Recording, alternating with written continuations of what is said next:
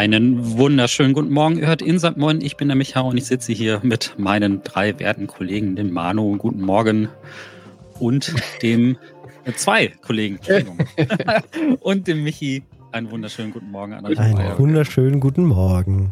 Ja, es ist wirklich morgen. Ähm, ich brüte auch eine kleine Erkältung aus, deswegen entschuldigt bitte diese etwas leicht gedämpfte Stimme und äh, leichte Verwirrung im Ablauf. wir sind hier zum Brunch. Äh, wir haben uns gemütlich getroffen mit einem Heißgetränk und ähm, besprechen mit euch Themen der Woche, ähm, was diese Woche so alles in der Spielebranche Interessantes passiert ist, was wir diese Woche auch gespielt haben, was uns äh, diese Woche so beschäftigt hat und natürlich auch äh, so ein paar kleinere Hausmeister-Sachen, die vielleicht äh, im Hintergrund angefallen sind. Wir begrüßen euch herzlich und ähm, ich sag mal direkt, äh, was ist denn eigentlich hausmeistermäßig passiert, Manu? Was gibt's Neues? Ja, wir sind zurück aus der Sommerpause. Wir haben die erste Woche Super. hinter uns. Sommerpause, genau. ja, Winterpause. Wirklich alle durcheinander. Ja. Zurück aus der Winterpause. Ähm, macht wieder Spaß zu casten. Wir haben ja schon ein Brunch zum Start gemacht und hatten dann, können wir gleich in die Rückschau gehen, hatten dann schon auch unsere große Vorschau für das Spielejahr 2024 gemacht, die jetzt äh, als erste Folge sozusagen für die Patreons und Steadies lief. Und dann hatten wir noch, äh, wer hat den Gürtel mit Christian und äh, Christian, wo Robocop hm. tatsächlich Baldur's Gate 3 geschlagen hat. Der, ja. der, der Skandal ist eingetreten und Robocop hat sich den neuen Gürtel geholt beim wichtigsten Spielepreis der Welt. Und unser erstes Review ist auch mit unserer ersten Gästin das fand ich auch sehr schön. Esther von äh, Game 2 war zu Gast und hat mit mir Prince of Persia The Lost Crown besprochen. Und wer dachte, 2024 wird ein schlechteres Videospiel, ja, muss ich, glaube ich, nach dieser Woche, nach diesen zwei Folgen, eines Besseren belehren lassen. Denn Prince of Persia ist gleich schon wieder ein richtiges Highlight-Spiel, aber dazu später nochmal mehr. Ja, äh, es startet direkt mit einem Bang, würde ich mal sagen. Also die große Vorschau auf das Spielejahr ist auch direkt, direkt so ein Anzeichen dafür, dass wir äh, viel mehr Zeit brauchen, als wir eigentlich zur Verfügung haben. Es sieht schon jetzt super spannend aus. Allein äh, dieses Frühjahr ist ja geprägt von ganz vielen Releases aus Japan. Ähm, Final Fantasy äh, mhm. 7 Remake, äh, Teil 2 kommt heraus und solche Sachen und neues Persona und so. Und ähm, ich klatsche einfach mal. Ich klatsche einfach mal. Robocop. Robocop. Nee, dafür klatsche ich nicht. Entschuldigt mal bitte. Er hat sie mich ja fast gekriegt. Eine nee, Frechheit. ja, sorry. Also, das ist ein, einfach nur ein purer Skandal, der da äh, nee, passiert nee, das ist. Schon, das ist äh, Trolling. Nee, nee, das ist par excellence. Ich, ich finde das gut, dass sie beim Gürtel noch bei der war. Also bei Wisst ihr, was das ist? Das ist sowas ähnliches wie Starfield, dass das innovativste Spielpreis ja. gewinnt bei, bei Steam. So ähnlich oh, ist das. Nö, das, äh, das, das Sache hätte ich jetzt nicht geklatscht, aber Ruhrkopf finde ich super. Prince of Persia, ähm, da reden wir gleich nochmal im ähm, Detail noch ein bisschen drüber. Das ist ja ein Spiel, das du, ja, du, Manu, ja vor allen Dingen ein bisschen detaillierter gespielt hast. Ähm, ja, cool, wir sind wieder da. Eine Woche ist um und ich habe ein bisschen das Gefühl, äh, wir, wir, wir haben ein aufregendes Jahr vor uns und mhm. ähm, das betrifft uns wahrscheinlich auch, was die Entwicklung auf Patreon so angeht, ähm, wird auch sehr, sehr spannend. Ähm, da gebe ich auch nochmal das Zepter an dich über, Manu. Du hast ja so Sachen wie, wie Zahlen vor dir liegen. Haben wir uns, wie haben wir uns jetzt, äh, jetzt über die Weihnachtsfeiertage gemacht? Also wir haben letzte Woche äh, auch kurz drüber gesprochen, da hat mhm. äh, Michi auch die Zahlen rausgesucht. Es sind noch mal ein paar mhm. Patrons dazugekommen, was mich sehr freut. Also so im einstelligen Bereich äh, sind noch mal ein paar dazugekommen. Ein paar haben auch die Chance genutzt jetzt, weil das T-Shirt von Max ja auch dann wieder ansteht, auf die nächsthöhere Pledge-Stufe zu gehen. Max hat uns schon einen ersten Entwurf gezeigt für das neue Bäcker-Shirt, was dann exklusiv ist bei der 10er Pledge. Also wenn ihr bei Patreon oder Steady auf die nächsthöhere Stufe geht, dann seid ihr eben äh, Großmäzen oder wie sagt man da, Mäzäne, Patreons, äh, die uns unterstützen, was wir dann eben mit einem exklusiven Shirt belohnen, was ihr nicht anders kriegt. Also in unserem Insert Moin Shop gibt es ja ein paar äh, Motive von Max, die man sich einfach so auf Tassen und T-Shirts und Pullis bestellen kann. Aber dieses eine Shirt ist dann immer exklusiv mit einem jährlichen Motiv. Also auch da freut es mich natürlich immer, wenn da ein paar in diese Pledge dann wechseln. Und äh, Max hat gesagt, innerhalb der nächsten Wochen wird es dann auch fertig und dann kriegt ihr natürlich alle auch eine Mail mit einem Gutscheincode, wo ihr dann dieses Shirt bestellen könnt, kostenfrei. Ich und nach dem Shirt auch. kommt irgendwann der Hoodie, oder? Der, der was? Der Hoodie. Wir brauchen auch unbedingt mal wieder einen neuen Hoodie. Der ja, Hoodie, Hoodie wird alles bestellen einfach im Shop. Also du kannst, im, äh, ich habe ich hab zwei, drei Lieblings-Hoodies, die tatsächlich wirklich aus diesem äh, Shop sind. Ähm, die Qualität ist wirklich toll von diesem äh, Material. Und Steff sagt auch immer, unsere Moderatorin äh, auf dem Discord, dass das ihr absoluter Lieblingspulli sei mit dem IM-Hoodie-Motiv. Die, die äh, Bilder dazu, die Bilder dazu, die Preview-Bilder, seht, seht, ihr ab und zu auch bei uns auf dem Patreon, äh, auf dem Discord. Mhm. Da äh, postet Manu manchmal so Vorschauen. Also wenn ihr neugierig seid und wollt so eine Sneak-Preview haben, dann lohnt es sich auf jeden Fall da ein Auge drauf zu halten, auf, in den Supporter-Kanal. Da packen wir die Sachen dann noch immer rein. Und vielleicht sollten wir, bevor wir zum ähm, Hauptgang rübergehen, nochmal ganz kurz ein kleines Missverständnis klären. Mir ist nämlich in Discord aufgefallen, dass ein paar Leute sich manchmal fragen, wann gibt es eigentlich Video-Content und wann gibt es keinen Video-Content. Vielleicht könnten wir an dieser Stelle nochmal ganz kurz drauf eingehen. Ähm, ich fange mal an. Der Brunch wird grundsätzlich auch immer als Video rausgegeben. Es sei denn, es gibt ein technisches Problem, aber grundsätzlich ausnahmslos findet ihr den halt auch immer auf YouTube. Und ähm, wir verlinken dann zusätzlich in der Beschreibung immer auf äh, diesen äh, YouTube-Beitrag. Und ihr könnt davon sicher sein, wenn ihr jetzt das ähm, in St. Moin im Abo habt, ähm, den Channel, bekommt ihr da auch quasi immer das Update. Bei Folgen, die innerhalb der Woche sind, ist es ein bisschen situationsabhängig von dem jeweiligen Gast und ob wir gerade auch tatsächlich die Gelegenheit haben, wirklich alles aufzunehmen. Da gibt es das nicht immer, aber wenn, dann schreiben wir das immer in die Beschreibung zu der jeweiligen Folge. Also manchmal ist es dann so ein Bonus obendrauf. Also bei Brunch ist es fest und bei anderen ist es manchmal optional. Das hängt immer davon ab, ob die Leute sich jetzt gerade filmen lassen wollen und so weiter und so fort. Das können wir auch nicht immer vorhersagen. Und wir hatten das jetzt das letzte Mal ein paar Mal, dass wir dann auch tatsächlich eine Aufzeichnung mit hatten und dann als Bonus das immer mit haben. Und das sehen wir auch wirklich tatsächlich als Bonus. Also das heißt nicht, dass ihr bei diesen Folgen in der Woche immer grundsätzlich ein Video bekommt. Nee, das wäre ja auch viel zu äh, viel Aufwand bei dem Budget, was wir haben. Also können wir mhm. natürlich auch äh, drüber nachdenken. Wenn das Budget entsprechend groß wäre, können wir auch mehr mit Video machen. Wir haben es jetzt hin und wieder mal als Goodie, wie du es gesagt hast, eben gerade bei der Vorschau, da haben wir spontan gesagt, komm, lass uns die Kamera mitlaufen. Und dieses Video ist dann wirklich auch exklusiv auf Patreon gewesen und die Steadies, weil man da keine Videos direkt einbinden kann, haben dann einen äh, privaten Link auf YouTube bekommen und können sich dort auch anschauen. Ja, weil wir eben auch Feedback bekommen haben, dass die Leute uns da tatsächlich ganz gerne äh, zuschauen, auch wenn wir natürlich immer Podcast Podcast First äh, weiter denken und ähm, versuchen dann eben auch nicht zu viel mit Bild zu arbeiten, sondern wirklich auch im Podcast Herzen natürlich immer Podcast bleiben. ja, Gut, kommen wir zum Hauptgang, da, oder? Genau, kommen wir zum Hauptgang. So, Manu, das ist jetzt ein, oder eigentlich auch für Michi. Äh, Michi hat ja die letzten Wochen vor, um Weihnachten herum, äh, sehr viel mit der Dreamcast hantiert. Ne? Die stand auch so schön im Bild. Und äh, wir hatten ja auch noch diese Dreamcast-Folge, das sind ja so ein bisschen angefixt, äh, da irgendwie was zu machen. Und dieses nächste Spiel passt eigentlich perfekt in diese Dreamcast-Ära rein. Und zwar Bomb Rush Cyberpunk. Und ähm, das ist ein Titel, das äh, würde jetzt bei mir eigentlich eher so in die Kategorie Hidden Gems fallen. Das ist etwas, was wir vielleicht ähm, auch eventuell übersehen haben, als es äh, rausgekommen ist. Aber ich bin jetzt gerade dabei, so ein paar ältere Titel halt aus dem letzten Jahr zu spielen. Und äh, Bomb Rush Cyberpunk, als ich das gesehen habe, habe ich gedacht, okay, das ist ein Titel, das äh, musst du Manu unbedingt zeigen, weil ich ganz genau weiß, Manu, dass du ein Riesenfan von Jet Set Radio bist. Ja, bin ich auch. Ich freue mich auch sehr drauf. Wir haben uns ja beide schon darüber unterhalten. Ich bin äh, sehr gespannt, was du zu berichten hast, weil gespielt habe ich es noch nicht, weil ich mit dem Prinzen so beschäftigt war. äh, deswegen bin ich sehr gespannt, was du von Bomb Rush also, Cyberpunk erzählst. Ich kenne nur die Grafik. Hm. Also fürstlich ist es. Fürstlich oder königlich? Ja, es ist äh, königlich oder königlich, sagt man, was sagt man da? Ähm, es ist auf jeden Fall ein sehr, sehr, es ist äh, Edelklasse, so, um es mal so zu sagen. Äh, Bomb Rush Cyberpunk ist im Grunde genommen wie Jet Set Radio 3. Also es gibt ja zwei Teile von Jet Set Radio. Und Don't tell me more. Reicht ja, mir schon. Mehr musst du auch gar nicht wissen. Es ist genau dasselbe. Es ist wirklich exakt dasselbe. Ich frage mich, warum Sega. Äh, Sega ist ein cooler Laden wahrscheinlich. Die hätten sonst die Scheiße wahrscheinlich aus denen rausgeklagt, aus dem Indie-Team. Aber es ist legit wirklich wie, wie ein dritter Teil. So stellt man sich ihn vor. Es hat wirklich denselben Grafikstil. Also es hat diesen Cell-Shading-Grafikstil, ähm, den man auch aus äh, Jet Set Radio kennt. Es ist auch genauso mhm. Low-Poly. Ähm, man hätte jetzt, ich habe jetzt gedacht, es ist ein neueres Spiel, das im letzten Jahr rausgekommen ist, ist ja vielleicht den Detailgrad hochschrauben, aber nein, es sind auch dieselben Low-Poly-Figuren und es spielt in New Amsterdam. Also äh, schon auch eine Stadt, die futuristisch ist und wo es so eine Mischung aus Cyberpunk, Cyberzeug ähm, irgendwie so mit drin ist, aber gleichzeitig auch so viel Graffiti-Kultur.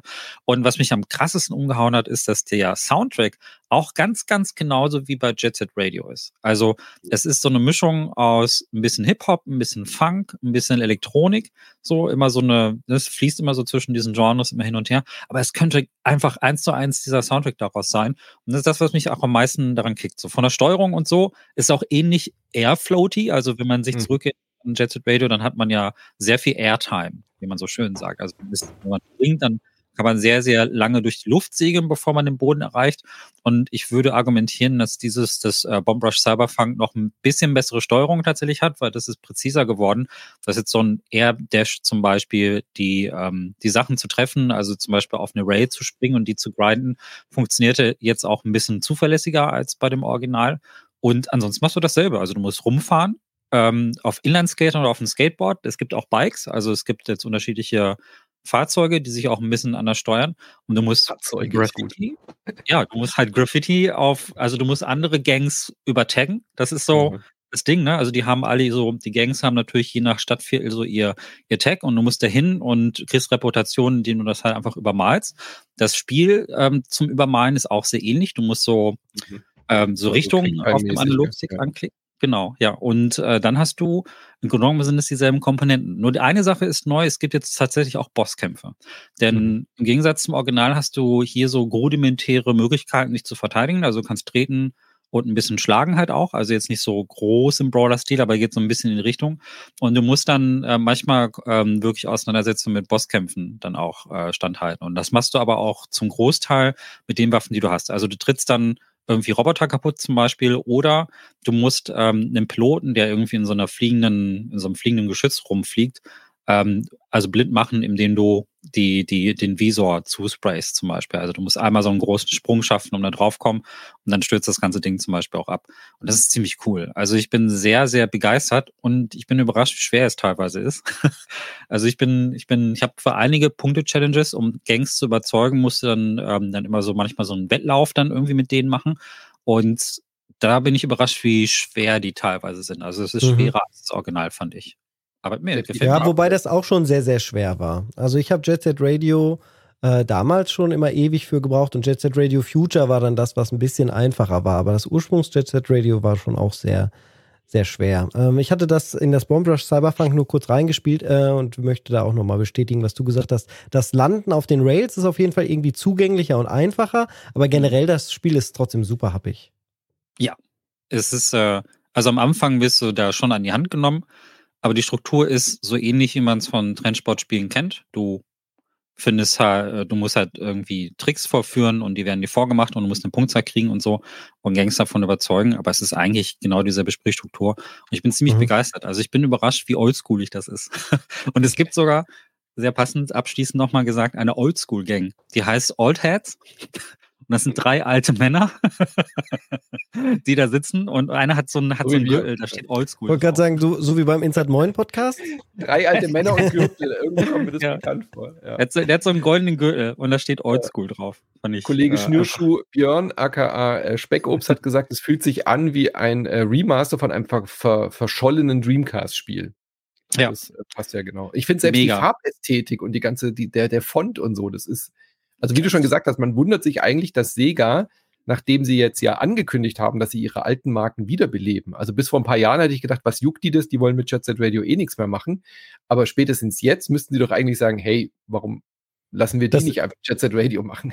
Ist doch, ja gut, aber sie haben es ja jetzt in-house wieder angefangen. Das ist ja unter den doch, ja, Titeln, die jetzt wieder kommen sollen auch. Deswegen wundert es mich ja, dass sie dieses Spiel dann so durchgehen lassen. Das ist ja schon eine sehr mhm. offensichtliche, ja. Mehr als nur Das stimmt schon. Mhm. Naja, jetzt ist der Drops ja auch geschluckt, ne? Das Spiel ist lange schon seit ein paar Monaten raus. Ich kann es ja. mega empfehlen. Also es ist wirklich, äh, wenn man dieses Spiel vermisst hat von damals, dann mhm. kommt man, dann wo, so braucht man das. Wie bitte?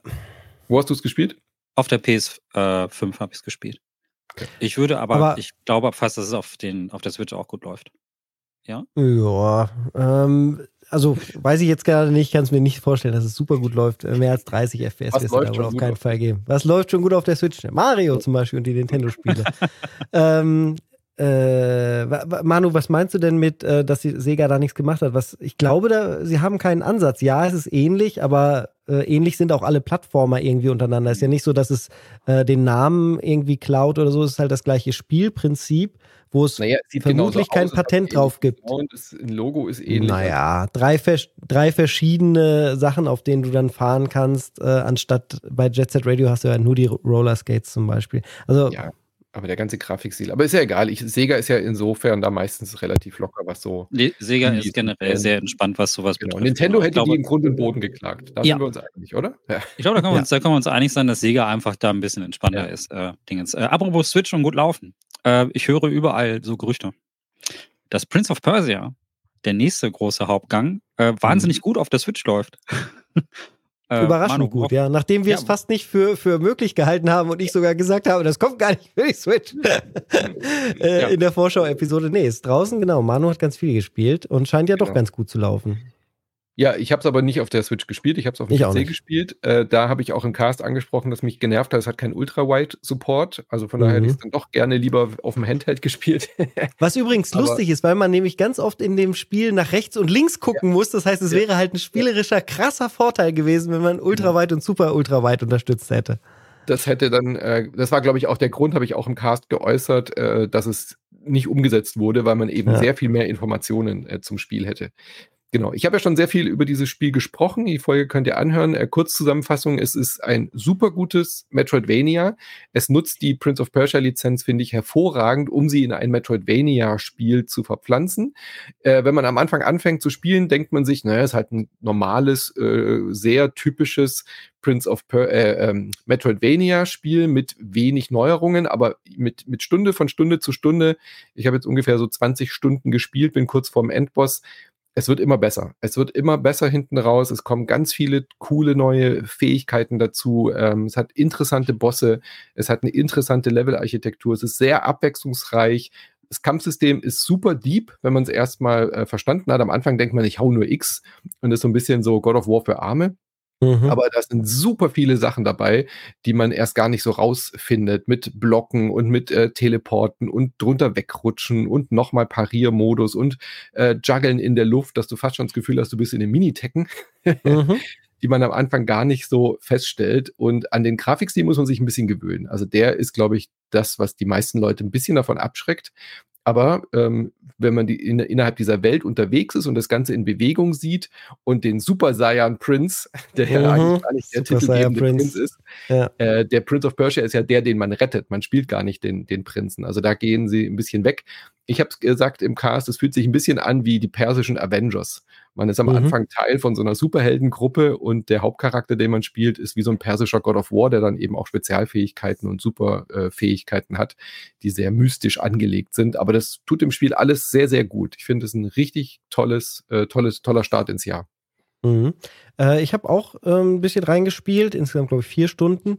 Ähm, habe ja vorher auch schon starke Bedenken äh, geäußert, dass ich wahrscheinlich nicht ganz so reinkommen will oder slash werde, weil mich äh, ja, schreckt dieser Stil ab. Es war erst nur der Soundtrack, der falsch gewählt war, im, im Trailer, der, mich, der mir nicht so gefallen der hat. Der kommt aber im Spiel nicht vor. Der kommt im Spiel nicht vor, vollkommen richtig. Der Soundtrack im Spiel ist okay, finde ich jetzt nichts, kein tolles Highlight, aber es ist vollkommen adäquat. Ähm, aber der, der Stil mit diesem Super Sire Princeton und so passt für mich überhaupt nicht, weil ich ähm, zu sehr an diesem alten, tollen Konzept von Prince of Persia hänge, äh, wie man in den 90ern da rumgelaufen ist und es so fast schon düster war. Also ich hatte bei Prince of Persia richtig Schiss, wenn die Skelette gekommen sind und man dann diese epischen, fast ähm, ja, diese, diese Säbelduelle dann mit denen hatte, mhm. wo man auch nur so wenig getroffen werden konnte. Ich war positiv überrascht von dem Schwierigkeitsgrad. Also die Kämpfe haben es wirklich in sich. Man muss ganz genaues Timing haben. Also wer schlecht mit Timing ist, wird sich abseits des niedrigsten Schwierigkeitsgrades, den es mhm. hier ja zum Glück gibt, äh, sehr überfordert fühlen. Also da muss man echt top drauf sein. Und das Movement und so ist, äh, wie Manu sagt, wirklich toll umgesetzt, richtig klasse. Das Einzige, was mich endlos nervt, ist, dass man zum Sprinten erst einmal rutschen muss. Und sowas hasse ich ja wie die Pest. Weil äh, natürlich sprint, sprintet man in dem Spiel ganz, ganz viel von links nach rechts und rechts nach mhm. links. Und dann muss man aber immer erst vorher so einmal rutschen, bevor man dann anfängt zu sprinten. Sowas Blödes. Ich möchte sprinten, ohne vorher einmal zu rutschen. Was? Das ist aber jammer auf hohem Niveau, weil es macht weder langsamer noch schneller. Das ist nur halt. Richtig, es sieht aber scheiße aus. Wer muss denn zum Losrennen vorher einmal rutschen? Manu, hol mal ganz schnell die Milch aus dem Kühlschrank. Und er geht erstmal auf die Knie und slidet fünf ja, Meter, mal, bevor ja, er dann aufsteht und rennt. Wären wir bei Game 2, hätten wir unseren Skit jetzt schon fertig. Ja. Komm, hol die Milch aus der Küche. genau. Also, genau. Äh, das ist, ja, es ist ja man auf ho hohem Niveau, aber hat mich doch aktiv auch gestört. Das kann ich jetzt nicht beurteilen. Nach 20 Stunden stört mich das immer noch nicht, dass er erste rutscht, weil, wie gesagt, es ist nicht langsamer. Ähm, ich gebe dir aber äh, insofern recht, es ist nicht mehr das Prince of Persia. Das, das ja. Spiel könnte auch Assassin's Creed heißen und es würde Richtig. genauso funktionieren oder irgendeine Richtig. andere IP haben. Das hat mit dem Original Prince of Persia nichts so gar nichts. Und dabei geben ähm, sie sich so viel Mühe, so Lore aufzubauen mhm. und auch im Menü gibt es so viel zu lesen und ich habe das beim Lesen dachte ich nur so, boah, ist das schnarch, langweilig und ja. generisch. Oh. Also die Story ist die ersten Stunden wirklich total banal, Banane und banal und so ganz typisch. Prinz wird entführt, jada jada, jemand verrät dich und so weiter. Hinten raus kommen dann noch mal so ein paar Twists und Turns, die ganz interessant sind, aber ich, ich brauche das bei so einem Metroidvania auch. Ich wollte gerade sagen, ist ja kein Story-Game, ja. Es ist aber wirklich mechanisch einfach ein, ein tolles Spiel. Und äh, technisch wird es auch, ähm, läuft es auch super gut. Esther hat gesagt, sie hatte einmal so einen Clipping-Fehler, wo der Boss sie nicht mehr treffen konnte. Mhm. Aber ansonsten hatte ich äh, bis auf diese Ultra-Wide-Geschichte, die spielerisch erklärbar ist, ähm, auch keine Probleme am PC. Tolles Ding. Der einzige nervige Punkt ist, dass es Uplay, äh, wie heißt das Ding jetzt? Uconnect Launcher. Deswegen ja, irgendwas von Ubisoft halt. Ja, aber weißt du, deswegen ja. warten jetzt, glaube ich, halt viel. Ist eigentlich das perfekte äh, Steam Deck-Spiel aber halt mit dem blöden Launcher kann man es ja nur über Umwege irgendwie auf dem Steam Deck spielen momentan. Deswegen, Was ja witzigerweise ja, bei der Switch-Version nicht sein soll. Ne? Genau, da kann man, das, ja, ja, gutes Argument für diese Version auf jeden du Fall. Du hast dir das doch angeschaut, das Digital Foundries Video. Die haben gesagt, Switch-Version ist sauber, oder? Ja, äh, ich habe das Video nicht gesehen. Ich habe es nur im, ja. bei uns im Chat gelesen. Diese Informationen die habe ich jetzt aus unserer Community direkt rausgenommen. Aber die auf die können gesagt, wir uns ja verlassen. Also auf die ja. verlasse ich mich am meisten. Und äh, deswegen, wenn alle sagen, das läuft gut auf der Switch, glaube ich das. Würde mich auch auf jeden Fall, wäre jetzt die Plattform meiner Wahl, weil ich das Uplay-Gedöns auch total. Man muss dazu aber auch sagen, das Spiel hat keine krassen grafischen Effekte. Es läuft ja, halt, ist auch auf 60 FPS und Performance ausgelegt, durch und durch. Es gibt keine Charaktere, die sich gegenseitig zum Beispiel in Schatten aufeinander werfen würden oder so. Diese ganzen, die ganze Beleuchtung ist das simpelste vom simpelsten und das Spiel hätte so auch auf der Xbox 360 vermutlich rauskommen können und er hätte auch noch problemlos gelaufen. Ist mir, ist mir egal. Ich habe ja gerade Bomb Rush Cyberpunk gelohnt. Ja. Da gibt es noch ja. weniger Grafik. Also, also von daher. Also insofern äh, ja, würde mich auf jeden Fall auch total reizen. Also ich bin, die letzter Zeit finde ich die Ubisoft-Sachen auf jeden Fall interessanter. Ähm, Spiel mal wieder äh, Trackmania. Wie bitte? Ich spiele mal wieder das Trackmania. Das ist gerade in die Wintersaison gestartet. Das ah, hatte ich kurz okay. gebootet. Ist immer mal wieder ein kleiner, kleines Ding, wo ich gerne reinschaue. Trackmania, großartig. Beste, beste Ubisoft-IP überhaupt. Das ist, ähm, aber die, die ja komplett runtergefallen sind, sind ja wirklich bei Strategiespielen. Ne? Das letzte Siedler von denen war ja wirklich ein Krampf, was ja. ich so ja. mitbekommen habe, war also nicht das, was die Leute mochten. Was man jetzt genau. zum Beispiel von Civilization 6 nicht behaupten kann. Nein, das ist bis heute sehr beliebt. Äh, zwar nicht bei aller jedemsten Menschen da draußen, aber Civilization 6 ist äh, dennoch wahrscheinlich der beste Serienteil. Äh, zumindest äh, sehe ich das so und ich bin dem Ganzen wieder verfallen. Ich war letzte Woche lange mit, mit Bauchkrämpfen am Boden meines Wohnzimmers und wenn ich gerade mal nicht am Boden war, dann war ich auf meiner Couch und habe Runde für Runde eine Runde noch, bitte.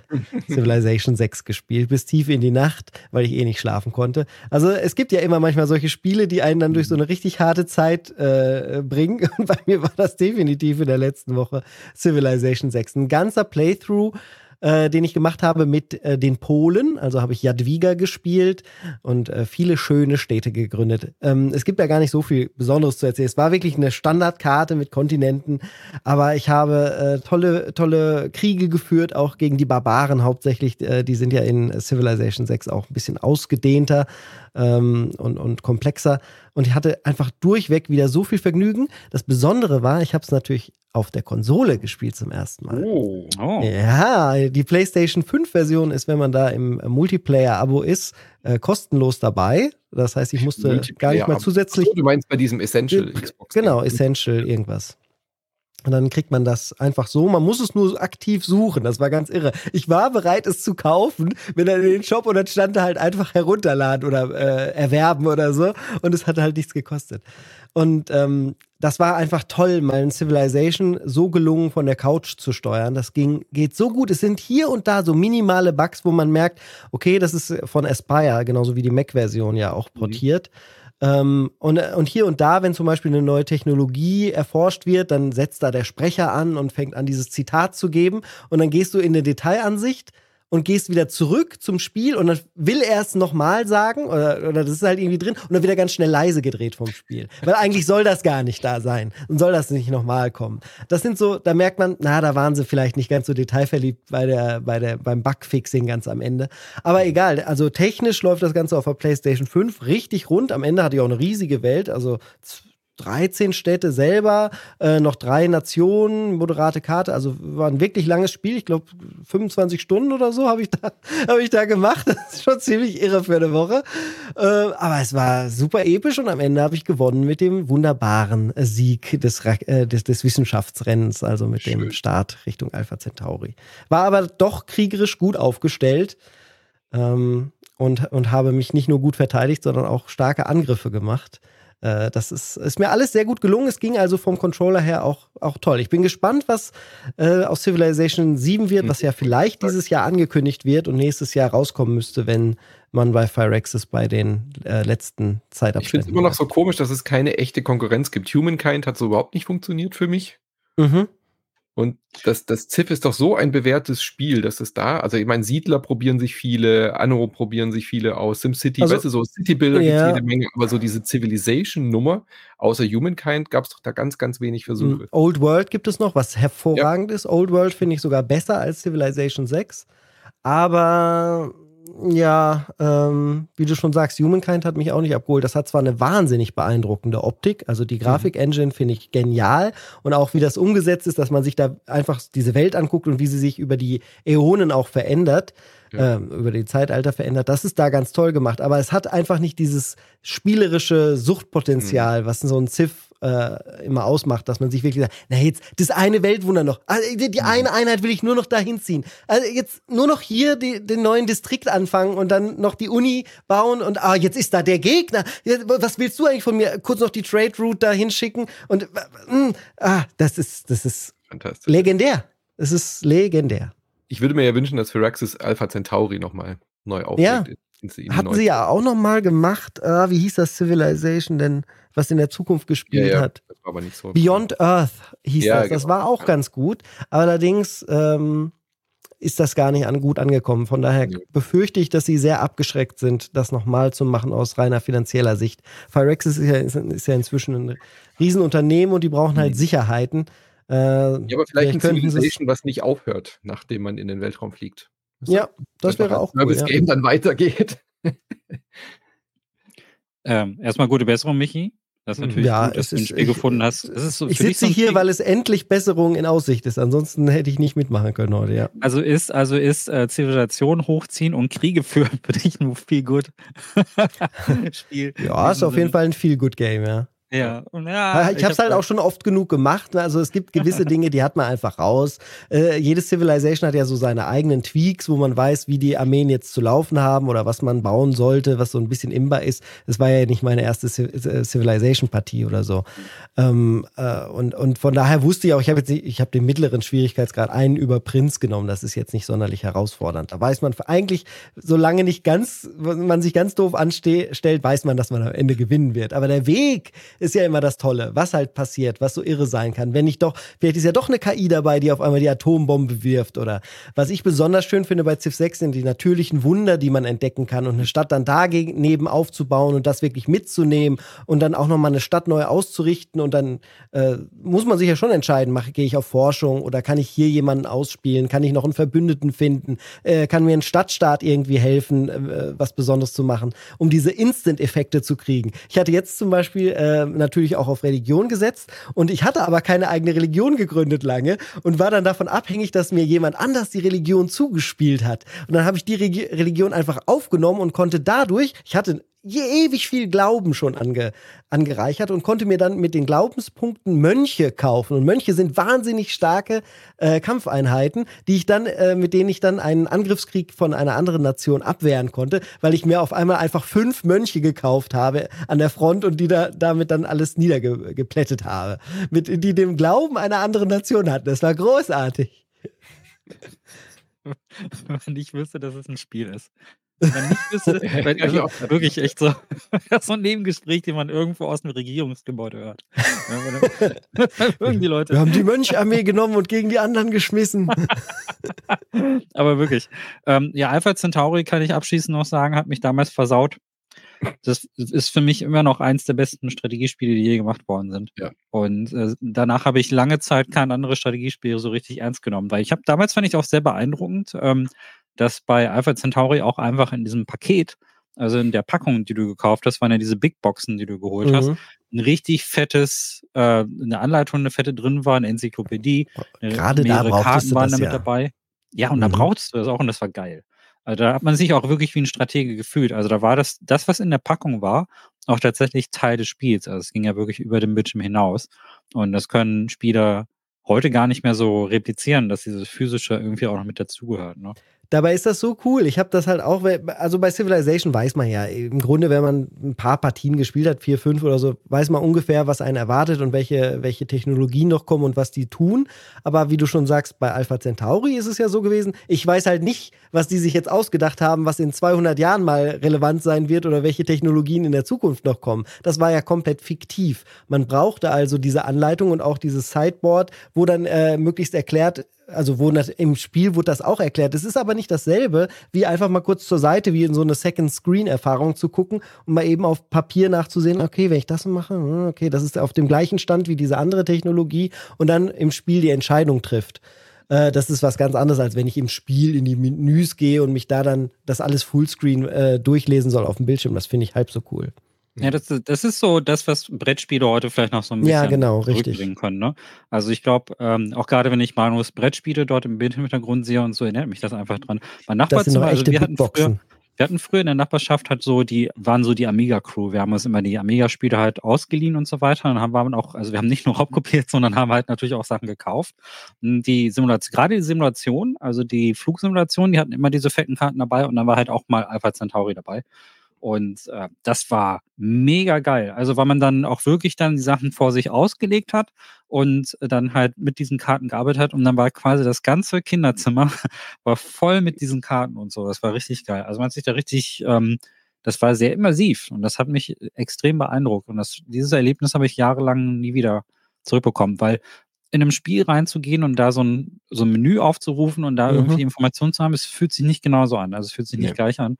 Fand ich immer cooler, dass es so was Haptisches ist. Und das war auch, also bei Civilization 6, äh, vielleicht kann ich das noch kurz äh, zu Ende bringen und äh, mhm. erklären, wie das da gelöst ist, ist ja über so Pop-ups gelöst. Das heißt, du kannst immer über irgendeinen Icon hovern, was am PC halt super einfacher geht, einfach geht, indem du mit der Maus drüber gehst und dann, dann siehst du den Tooltip, was macht das und das.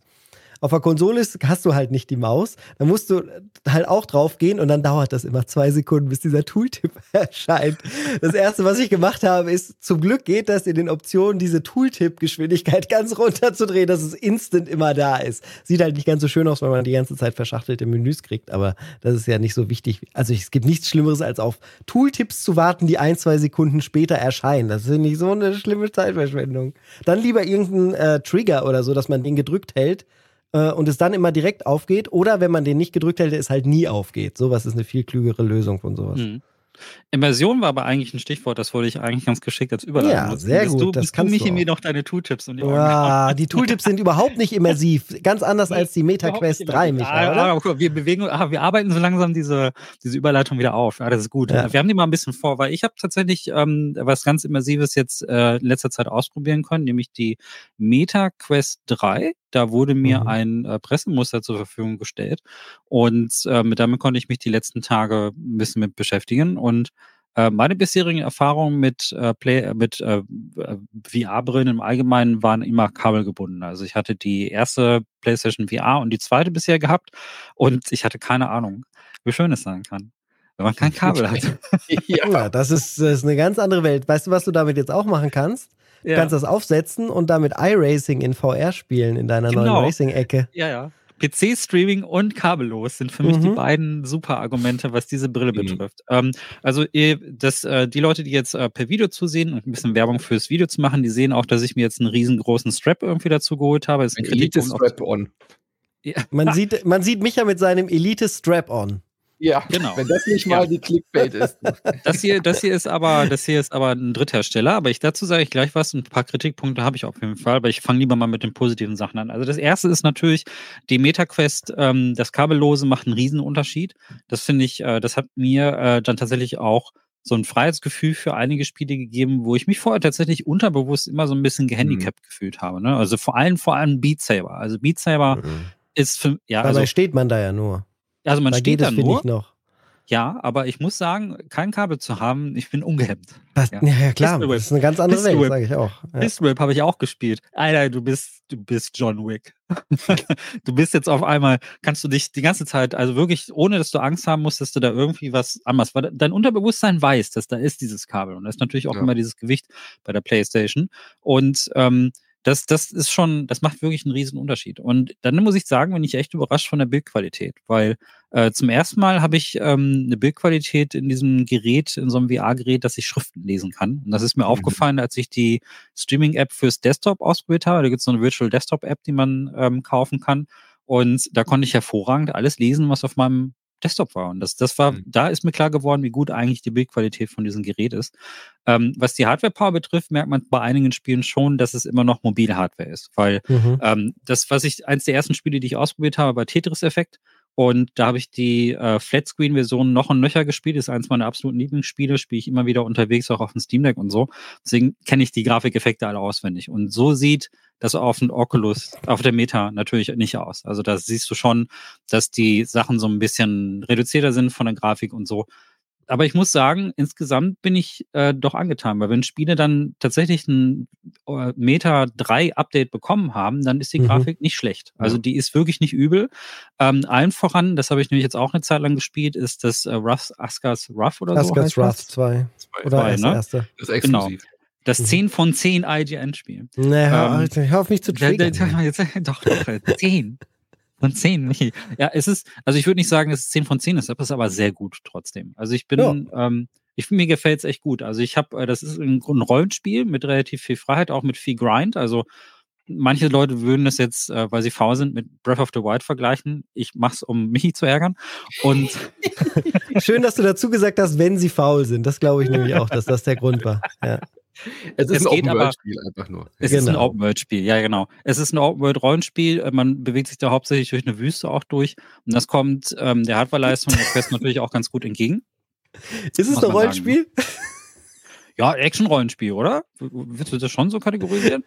Ich nicht. Ich, sag, ich, ich, ich bleibe ja dabei. Rollenspiele sind ab jetzt, seit Baldur's Gate 3, sind nur noch Spiele wie Baldur's Gate 3 Rollenspiele und alles andere sind Adventure. Ohne ja, Würfel ist es kein Rollenspiel. So. Ja, ja, es ist ein Adventure, weil man keine Würfel wirft. Also sagen wir, für Michi ist es äh, ein Adventure. Nein, es muss eine richtige Charakterentwicklung geben und die gibt es da halt nicht. Du, da wählst du halt auch nur in einem Skilltree vorgefertigte Skills aus. Das ist deine Art der Rollenerweiterung. Wenn das für dich ein Rollenspiel ist, dann ist gut. Du machst da aber keine wirklichen Entscheidungen, die großartig ja. auf die Story oder so Auswirkungen hätten. Ich verstehe auch nicht, warum sich der Begriff durchgesetzt hat, weil Action-Adventure ja. gibt es doch schon immer. Ja. Da braucht man gar nicht das RPG man, zu nennen. Genau, das ist, BioWare ist schuld, weil die das dann so vermischt haben, als sie dann von KOTOR zu Mass Effect gegangen sind. Da ist es quasi alles schiefgegangen. Das ist Diese der Wendepunkt, wo alles Kacke geworden ist. Diese ich sage nicht, dass Mass Effect Kacke war. Mass Effect war gut, aber auch das war eigentlich schon kein Rollenspiel mehr. Der Begriff wird immer versaut. BioWare schuld. äh, Hot, Take, Hot Take des Tages. Ja, ähm, man hatte da die Entscheidung, das stimmt. Ich muss aber, ich muss aber dazu sagen, ähm, da ist mir was aufgefallen. Also dieses Spiel, damit kann man sich schon eine ganze Weile beschäftigen. Ich habe bisher VR-Spiele eher so die Arcade-Sachen gespielt und ganz selten mhm. mal so Sachen wie Resident Evil natürlich, ähm, die man länger spielt. Und man kann die Meta äh, 3 erstaunlich gut lange tragen, äh, mhm. wenn der mhm. Akku mithält. ja. Und das ist der erste große Kritikpunkt. Also ich habe ähm, sowohl Kabelversionen, man kann so ein Link-Kabel kaufen, dann kann man es quasi parallel aufladen, dann hält die Brille ein bisschen länger. Und der Tragkomfort ist tatsächlich ganz angenehm, also dass, äh, dass man die auch eine längere Zeit tragen kann. Das hat mich erstaunt. Aber einer der größten Kritikpunkte ist sicherlich, dass die Batterie im Worst Case, je nachdem wie intensiv deine Anwendung ist, nur eine Stunde hält. Und da weiß ich ehrlich Gut. gesagt nicht so richtig. Schön, dass du das so auch sagst. Also ich konnte es ja. ja auch nur bei Asgard's Wrath beim Kumpel ausprobieren. Und äh, ich habe halt 50 Minuten gespielt und dann war das Ding aus. Aber auch, also es gab eine Warnung und dann war es aus. Ja, das ist total absurd. Also ich weiß nicht genau, was, was Facebook sich dabei gedacht hat. Ähm, weil du müsst, musst dann, bist ja gezwungen, bei einigen Spielen ein Akku-Pack irgendwie noch dazu zu kaufen. Ja, richtig, und dann, und dann, und dann in die Tasche zu packen, da hast ja. du wieder das Kabel, richtig. Genau, und dann hast du wieder ein Kabel. Und das ist natürlich ein bisschen blöd. Und ähm, der zweite Kritikpunkt ist halt das, was, ähm, was ich mir halt jetzt zusätzlich noch ausgleichen musste. Ich habe dann halt noch so einen Strap dazu gekauft. Das ist ähm, dem Elite-Strap nachempfunden und, das, und der Strap, der dabei ist. ist was steht da drauf? Trampoon? Was? was ja, das ist so ein Dritthersteller. Da steht äh, Tran. Sorry? Ja, yeah, äh, Trans. Transnovo. Ja. Irgendein Third-Party-Hersteller ist es. Ich habe einfach bei Aha. Amazon geguckt, was es da so gibt. Ähm, ist auch egal. Alles ist besser als, also ihr könnt das Billigste vom Billigsten kaufen. Ihr könnt ja, alles 20 Euro Strap kaufen, mhm. der ist besser als das, was beiliegt. Also. Ja. Bitter, bitter für Facebook oder Meta, besser gesagt. Ja. Also die, das Ding, ähm, das, das, dass man die 30 Euro ist jetzt nicht so ein Untergang. Das Gerät kostet 500 Euro ähm, und je nachdem, welche Version man hat. Ähm, und dann noch ein Strap für 30 Zonen. Ich glaube, für die Zielgruppe ist es jetzt nicht so dramatisch. Aber schade, dass man es überhaupt machen muss. Also, dass man mhm. diesen Strap irgendwie macht. Und der ist wirklich sehr unbequem, der mit dabei ist. Das ist halt quasi mhm. nur, nur ein Gummiband, das du dir über den Kopf ziehst. Das haben sie und gemacht, damit die Akkulaufzeit nicht so negativ auffällt, weil man dann das Ding nach 20 Minuten wieder absetzen will. ja, das sind die zwei, aber das sind tatsächlich die zwei einzigen Kritikpunkte, die ich habe. Also, ähm, es gibt noch einen anderen, der in den äh, Foren, in, also auf Reddit und so, so ein bisschen die Runde macht, von dem ich auch betroffen bin, nämlich das Problem, dass bei manchen Modellen so ein Hotpixel auftauchen kann also so ein, so ein Stuck-Pixel, also dass du so oh, bitte nicht. oh Gott, oh Gott, das Punkt hast. Und ich habe einen. Ja. Und ich habe auch tatsächlich einen. Also mir wird man jetzt ein, ja, ja, also mir wird man jetzt ein Ersatzgerät zusenden. Ähm, und da sagt äh, die Agentur natürlich, ja, das ist kein Problem, wenn man sowas hat, dann kriegt man da auch ein Austauschgerät und so. Ich war aber erstaunt, als ich dann geguckt habe, wie viele Leute es tatsächlich haben. Also es ist nicht so ein ganz Problem.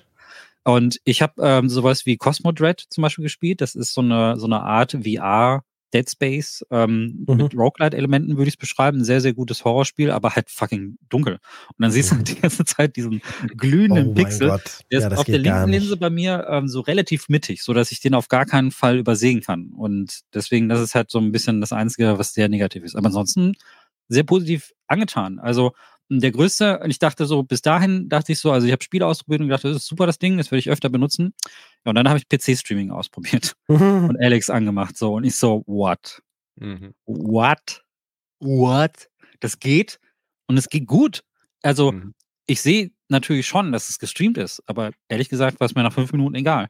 Also Wo, erklär kurz den Leuten, woran du siehst, dass es gestreamt ist äh, weil die Kompression ein kleines bisschen sichtbar ist. Also ja, aus wie ein Video. Mhm. Ja, genau. ja, sieht halt aus wie ein, wie ein Videostream. Genau. Hat so MPEG-Artefakte in den Ecken manchmal, wo man nicht genau. hinguckt. Genau. genau. Aber mit Kabel ist es dann wieder astrein. Mit Kabel ist es absolut astrein. Äh, da war ich extrem überrascht und per hm. WLAN sehr. Nein, also nicht davon. ganz astrein, äh, ganz kurz, wir wollen da korrekt bleiben. Es ist dann nicht äh, volle Bit, äh, Bitrate und es ist auch nicht volle, äh, na, äh, Farbtiefe ist das, was ich sagen will. Ne? Äh, und auch die Auflösung äh, beziehungsweise die, ähm, die Herzzahl ist dann nicht maximal. Ja. Ja, das stimmt. Aber für den Preis, dass du so ein kleineres Headset dafür genau, vollkommen ausreichend spielen und ja. nicht mit der großen HTC Vive oder so ankommen musst, ist es schon beeindruckend. Absolut. Da bin ich ganz ja. bei euch. Also ich habe ich hab, äh, vorher halt die ganzen Sachen, ich habe halt überhaupt kein VR-Headset. Also ich hatte die Pico, ähm, und die war so mittelmäßig, was das betraf. Ähm, und jetzt konnte ich dann halt Alex und äh, Boneworks zum Beispiel. Mhm. Das habe ich schon ewig in der Steam Library eigentlich auch mal spielen. Ich Hast du Elite Dangerous schon mal ausprobiert? Was für ein Ding? Elite Dangerous. Nee, noch nicht. Unbedingt machen. Eins ja. der besten VR-Erfahrungen, ja. Also ich habe das mal auf der Gamescom ausprobiert. Das war schon geil. Da sitzt man genau. halt in so ein, so, so ein 2015. Mit ja, David Braden zusammen. Her. Mhm. Genau. Haben wir da das war ewig gemacht. lange. Ewig, aber da hast du so ein holographisches äh, Apparatur. Richtig. Da, ja, halt dein Cockpit, genau. Cool. Ja. Wenn du dann noch einen Joystick dazu hast, kannst du dich ewig verlieren. Was ich richtig geil finde bei der äh, Quest 3 und wirklich beeindruckend gut, ist diese Mixed Reality. Ich weiß nicht, ob du da auch mhm. ein bisschen äh, was ausprobiert hast. Das ist so geil. Ich habe es im Podcast auch schon mal gesagt. An der Tür, ich habe Multiplayer gespielt mit der Quest 3, es hat an der Tür geklingelt, der Hund hat gebellt, ich habe den Pass-Through-Modus angemacht. Der ist ja jetzt in bunt im Vergleich mhm. zum 2, äh, zur Quest 2. Du musst das Headset nicht mehr ab abnehmen, du fühlst dich sicher. Ich bin durch die Wohnung gelaufen, habe den Hund gefüttert, habe den Briefträger aufgemacht und habe das Headset nicht abgenommen. Das ist also fucking Future. Wenn der das ist das, was durch die ab, Wohnung zu laufen, ohne irgendwo dagegen zu können. Ja, das ist das, was ähm, ja wahrscheinlich mit der Apple Vision Pro dann am Ende jetzt, ja. jetzt richtig revolutionär wird. Wenn das ja. dann gut funktioniert. Weil ähm, daran kann ich, als ich den ausprobiert habe, man hat es schon noch gesehen, es war halt so schön mhm. direkt. Deswegen konnte man, konnte man das schon so gut umsetzen, was oft, oft nicht gegangen ist. Also bei der HTC Vive zum Beispiel war immer so ein kleiner Lag dabei, in dem, wie du das Bild der, echt, der echten Welt gesehen hast. Und jetzt bei der, ähm, bei der äh, MetaQuest 3 ist es super direkt, dass man sich sicher fühlt. Aber wenn jetzt der Raum nicht beleuchtet ist, Manu, bei dir war, war es wahrscheinlich sehr hell in den nee, Gängen, dann, ja. genau, dann ist es halt schon ganz krass. Dann ist es wie so eine ja. sehr schlechte Webcam von der Qualität. Besoffen. Ja. Ja. Man kommt sich so ein bisschen betrunken vor, weil die Ränder so leicht verschwimmen. Ja, das stimmt. Aber da es ist trotzdem Wahnsinn einfach, wie gut es schon funktioniert. Mhm. Und das äh, Mixed Reality ins Spiel einzubinden, funktioniert, wenn du den Raum hell beleuchtest, auch super cool. Mhm. Also die, bei Ghostbusters brechen die dann die Wand auf und du stehst in deinem Zimmer und auf einmal wird die Decke abgenommen und der Marshmallow Man steht da und schaut in dein Wohnzimmer. So, das ist ein fantastisches Gefühl. Also da sollte ja. noch viel, viel mehr mit passieren bei den Spielen. Ich habe dieses Wenn das der Marshmallow man hört. Ich habe mhm. dieses Demospiel ausprobiert, das bei der Quest auch dabei ist mit den Außerirdischen, wo dann mhm. irgendwie so ein UFO landet und dir so eine Waffe gibt und dann ja. werden, die, werden halt quasi die Wände aufgebrochen und so. Und das ist ganz cool, weil ja so ein kleines 3D-Abbild von deinem Raum irgendwie gemacht wird. Mhm. Und ähm, der Nebeneffekt ist, dass auch, dass du so eine Echtzeitabfrage davon machen kannst, äh, wo deine Raumbegrenzung ist, was erstaunlich ja. gut funktioniert. Also ähm, das ist bei manchen anderen, also bei früheren, bei Pico ist es zum Beispiel immer noch relativ umständlich, das Ganze irgendwie einzustellen. Und das funktioniert bei der Meta 3 wirklich überraschend gut. Also ich bin ziemlich angetan. Ähm, also ich bin ziemlich sicher, dass ich mich mit einigen Sachen sehr intensiv beschäftigen werde. Vor allen Dingen, ähm, weil die Sachen, die ich vorher auf der PlayStation VR 1 gespielt habe, die sind ähm, auf der MetaQuest 3 absolut einwandfrei. Also ich habe sehr viel Pistol Whip zum Beispiel damals auf der PlayStation gespielt und sehr viel natürlich Beat Saber und so weiter und so fort. Also auch Superhot und so, diese typischen VR-Dinger, die man, die man so kennt. Ähm, aber das ist für mich ist das komplett neu, dieses Befreite zu haben. Und ich muss sagen, ähm, dass ich jetzt auch einfach die etwas, etwas experimentelleren PC-VR-Spiele ausprobieren kann, die in meiner Steam-Library schlummern. Das ist schon geil. Manche mhm. Titel haben einfach ein VR-Update bekommen. Zum Beispiel gab es äh, von, kennst du das noch, Mano Grip? Äh, das Roll Cage ähm, äh, futuristische Rennspiel. Da gibt's auf einmal gab es da so einen VR-Modus und ähm, da hat man das die Kompression dann noch stark bemerkt, weil das Bild halt sich zu schnell, weil das so schnell war irgendwie. Aber ansonsten war das wirklich ziemlich gut. Also ich bin sehr angetan. Und man merkt aber schon, äh, Bildqualität ist nicht ganz so gut wie bei der PlayStation 2, was die Grafik an sich ja, betrifft. Also klar, von der Auflösung ja. Mehr, mehr Power natürlich, ja. Die hat natürlich mhm. mehr Power. Also das, das, da merkt man halt schon einen Unterschied. Es ist kein Horizon oder so. Ähm, in diese, äh, auf dieses Niveau kommt es nicht, aber ich bin trotzdem ganz gut angetan. Also ihr werdet die nächsten Wochen auf jeden Fall mehr von mir hören in dieser Richtung. Ähm, denn die Absicht, weshalb ich angefragt habe, ist, dass wir ein bisschen mehr VR tatsächlich halt auch unterbringen wollen als Thema. Und das bei uns immer so ein bisschen, was war das? Nix. Das ähm, dass wir das ein bisschen weiter reinbringen wollen, gerade auch, weil das jetzt äh, mit Apple und so weiter auch ein bisschen äh, interessanter wird dieses Jahr. Mhm, und ich glaube, ich, ich glaube, ich finde schon, dass die Meta da jetzt äh, nochmal einen Zahn zugelegt hat. Also ich glaube, die ist für viel interessant. Ja. Und dazu ist ja das Vorgängermodell. Ich glaube, die Meta 2, die ist ja auf 350 Euro oder so runtergesetzt ja. oder so. Kostet die würde ich, nicht würde ich nicht mehr kaufen, nee. nee. Ähm, was man dazu sagen sollte, wo wir gerade bei Geld sind, äh, nicht vergessen, das ist immer noch Facebook wenn ihr den MetaQuest äh, 3 ja. kauft, ob ihr äh, Facebook jetzt das Geld geben wollt, die mit euren Daten in der Vergangenheit mehr als genug Schindluder getrieben haben. Ähm, solltet ihr euch gut überlegen. Ich bin da zum Beispiel jemand, der sagt, die kriegen keinen Cent von mir, egal was sie da produzieren. Ja, die, und natürlich äh, haben sie auch deine Wohnzimmerdaten. Also man scannt genau. ja die ganze Zeit sein Zimmer und äh, seine Umgebung, muss man einfach äh, wollen oder einwilligen natürlich. Das ist der saure Erwähnenswert, Apfel, muss, ja. Erwähnenswert an der Stelle ist vielleicht noch, also es ist derselbe Konzern, aber man braucht keinen Facebook-Account. Man braucht Meta-Account. Ja. ja. Das ist tatsächlich nochmal. Also, ja trennen, damit sie sie in Deutschland verkaufen können. Genau, das ja. mussten sie ja trennen. Also die Meta, die Meta 2 war ja tatsächlich in Deutschland nicht verfügbar aus diesen Gründen. Und äh, das wurde jetzt getrennt und das sind zwei verschiedene Dinge. Ähm, ist vielleicht noch erwähnenswert. Aber ansonsten, ich bin mhm. da nicht weiter in diese Social Media Sachen irgendwie eingetreten. Ähm, das wäre aber sicherlich nochmal ein eigenes Thema, über das wir dann nochmal an anderer Stelle reden sollen. Ja, das sind so meine ersten Eindrücke. Genau, und in dem Kontext, weil wir es beim letzten, beim Vorschau-Cast war das noch nicht bekannt, aber die ähm, ähm, Apple Vision Pro hat jetzt ein Release-Datum bekommen, kurz mhm. nach oh. unserem Vorschau-Cast. Am 2. Februar erscheint die, aber erstmal nur USA-exklusiv, was ich echt krass finde. Also die ganzen Tech-Magazine und Reviews in Deutschland werden ganz schön in die Röhre gucken dass es da wahrscheinlich äh, ein reines US-Thema erstmal werden wird. Also das habe ich jetzt auch noch nicht so erlebt, dass so, Na, äh, so lange Zeit nicht mehr Gerät, lange ja. Zeit nicht mehr erlebt, dass ja, genau. so ein genau. wichtiges Gerät, was ja wirklich auch eine Revolution oder eine große Evolutionssprung innerhalb dieses dieses Genres nenne ich es jetzt mal oder dieses dieses Tech-Bereichs abbildet, dass das so ein reines US-Thema werden wird spricht jetzt auch nicht unbedingt für Apple, was die Produktion oder die Stabilität dieses Geräts angeht, oder? Ich bin mir nicht ganz sicher. Entweder ist es zu teuer in der Produktion, weil das Apple mal ein Gerät nicht weltweit released, ist ja schon auch selten geworden. Das iPhone ist damals auch ein Jahr lang exklusiv gewesen, das erste. Ja, ähm, aber nur da. ja, äh, das stimmt. Was kostet die denn? Die äh, ist Dreieinhalbtausend. Dreieinhalb. Also Euro nee. wahrscheinlich, zweieinhalbtausend Dollar. Ja. What? Mit Import und Zoll und allem krum und dran wirst du wahrscheinlich bei 3K landen. Das aber das wird die Profi-Version. Da wird sicherlich eine Consumer-Edition dann noch äh, im Jahr drauf erscheinen. Wow, aber ja. so, ein, so, ein, so ein, wow, das ist ja, was kostet es wird eine ganz Apple andere Pro? Liga als, ein, als eine meta ja. Was kostet denn Apple Pro? Apple Mac, du meinst ein Mac Pro? Mac Pro, ja. Ähm, es gibt ja, ach doch, doch, sie haben ja gerade den mit M-Chips rausgebracht, der kostet auch ungefähr dreieinhalb. Wow, okay, ja. wow. also, eine ganz andere Zielgruppe, glaube ich. Mhm. Ja, ja, ja, aber auch, auch, auch technisch eine ganz andere Nummer. Also die Auflösung wird ja insane. Naja, man, man muss immer noch äh, sehen, glaube ich, ob es wirklich den Markt dafür gibt und ja. Menschen gibt, die so ein Gerät äh, sechs Stunden pro Tag auch wirklich mhm. aufsetzen wollen. Ansonsten sehe ich halt nicht. Also, also als Entertainment-Gerät hat es mich als Gamer ja schon mehrfach dazu gebracht, mal so eins zu kaufen und äh, damit viel Spaß zu haben. Also meine beste Erfahrung immer noch Valve Index zu kaufen, damit Half-Life Alyx durchzuspielen. Das war Premium und danach noch hier und da ein bisschen rumgespielt. Aber ähm, äh, also so ein Apple-Gerät, äh, so wie es auch gedacht ist, dass man das auf dem Wohnzimmer sich überzieht, damit Filme guckt oder damit dann auch Messaging macht, E-Mails verfasst.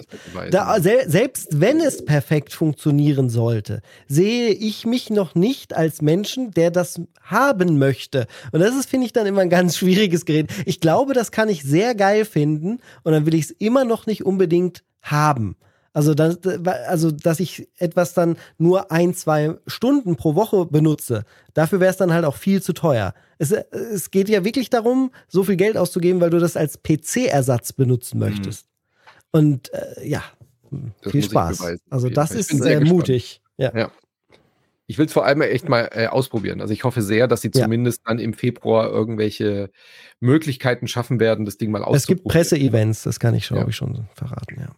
Da kannst du das, äh, steht in der Vitrine, dass du rumlaufen. Ja, genau, darf man nein, nein, man darf es dann auch ausprobieren, aber es erscheint hier halt nicht auf dem Markt. Ja. Aber für die Presse wird es Events geben.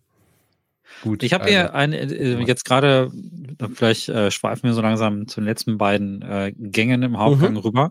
Und zwar ist hier ein Titel, von dem höre ich jetzt tatsächlich zum ersten Mal, aber ich finde die Prämisse ziemlich interessant. Äh, das hast du reingeschrieben, äh, War Hospital. Ja. Da spielst du, das ist ein Management-Spiel, das spielt im mhm. Ersten Weltkrieg und du mhm. managst ein Feldlazarett. Und das finde ich ziemlich Richtig. interessant. Ja, Manu fand es auch äh, äh, spannend. Er hat es, glaube ich, runtergeladen, hat er im letzten Brunch gesagt. Ne? Installiert ne? habe so ich es, ja. Installiert hat es, genau. Ich habe es, jetzt hab es jetzt gespielt, da, da, ich ja selbst auch im Lazarett lag, habe ich mich da kurzzeitig für zwei Stunden nur an den PC geschleppt und es da etwas gespielt. Ähm, habe dann noch bei Steinwall ein bisschen reingeguckt, der hat es auch gespielt.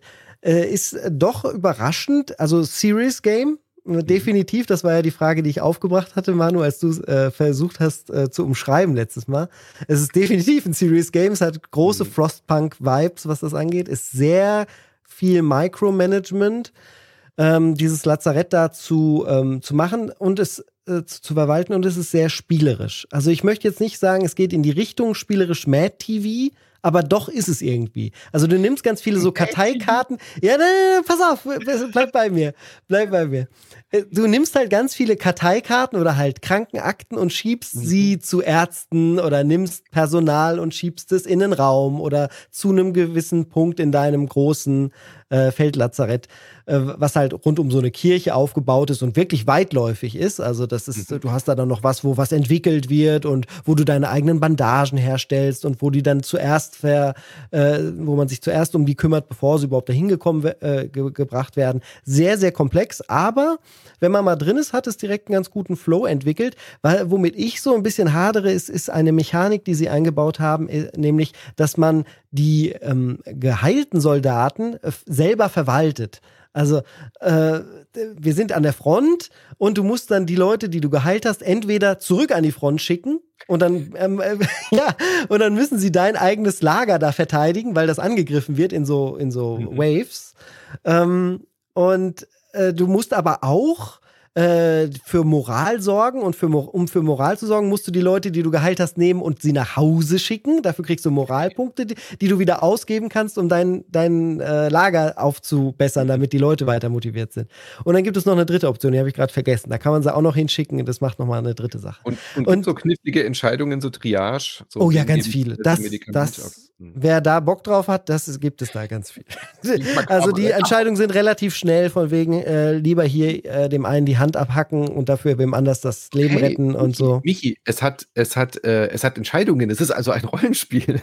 Ja, ich glaube, äh, also ja, es ist für mich als Spielenden mehr Rollenspiel als viele Spiele, die aktuell als Rollenspiel be äh, bezeichnet werden. Okay. Weil man selbst eine Rolle übernehmen kann. Ähm, Jetzt bin ich natürlich noch nicht sonderlich weit. Ich weiß nicht, wie sich das Ganze dann mit dem Krieg dann noch entwickelt, äh, weil äh, es ging dann so in die Richtung, ähm, man macht eigentlich immer die ganze Zeit dasselbe, wie in so einem Management-Spiel halt. Und dann kommen halt ständig die Gegner an und man muss genug geschafft haben, damit man die abwehren kann und irgendwann wird man am Ende entweder überrollt, so wie in Frostpunk halt irgendwann die große Kälte kommt und einem richtig äh, zu, mhm. zu schaffen macht. Ich in weiß noch nicht, wie. spielt man denn eigentlich?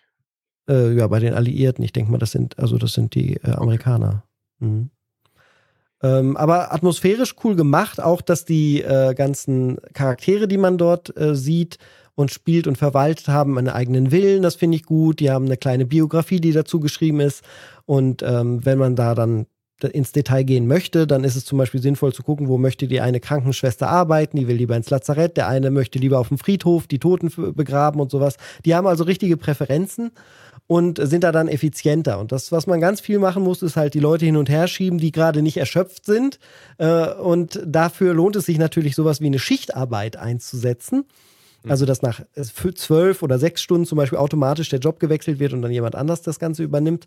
Aber sobald man das macht, kam da zum Beispiel wieder so der, äh, dieser Punkt, den ich hasse. Äh, man ist effizienter, wenn man das Micromanagement weiter selber macht, anstatt mhm. so einen Automatismus zu benutzen. Und sowas hasse ich dann immer, wenn ich dann sitze. Ja, also ich habe ja eigentlich schon keinen Bock mehr darauf, in dieses Menü zu mhm. gehen und diese Frau mit der anderen Frau auszutauschen, wenn sie dann wirklich erschöpft ist.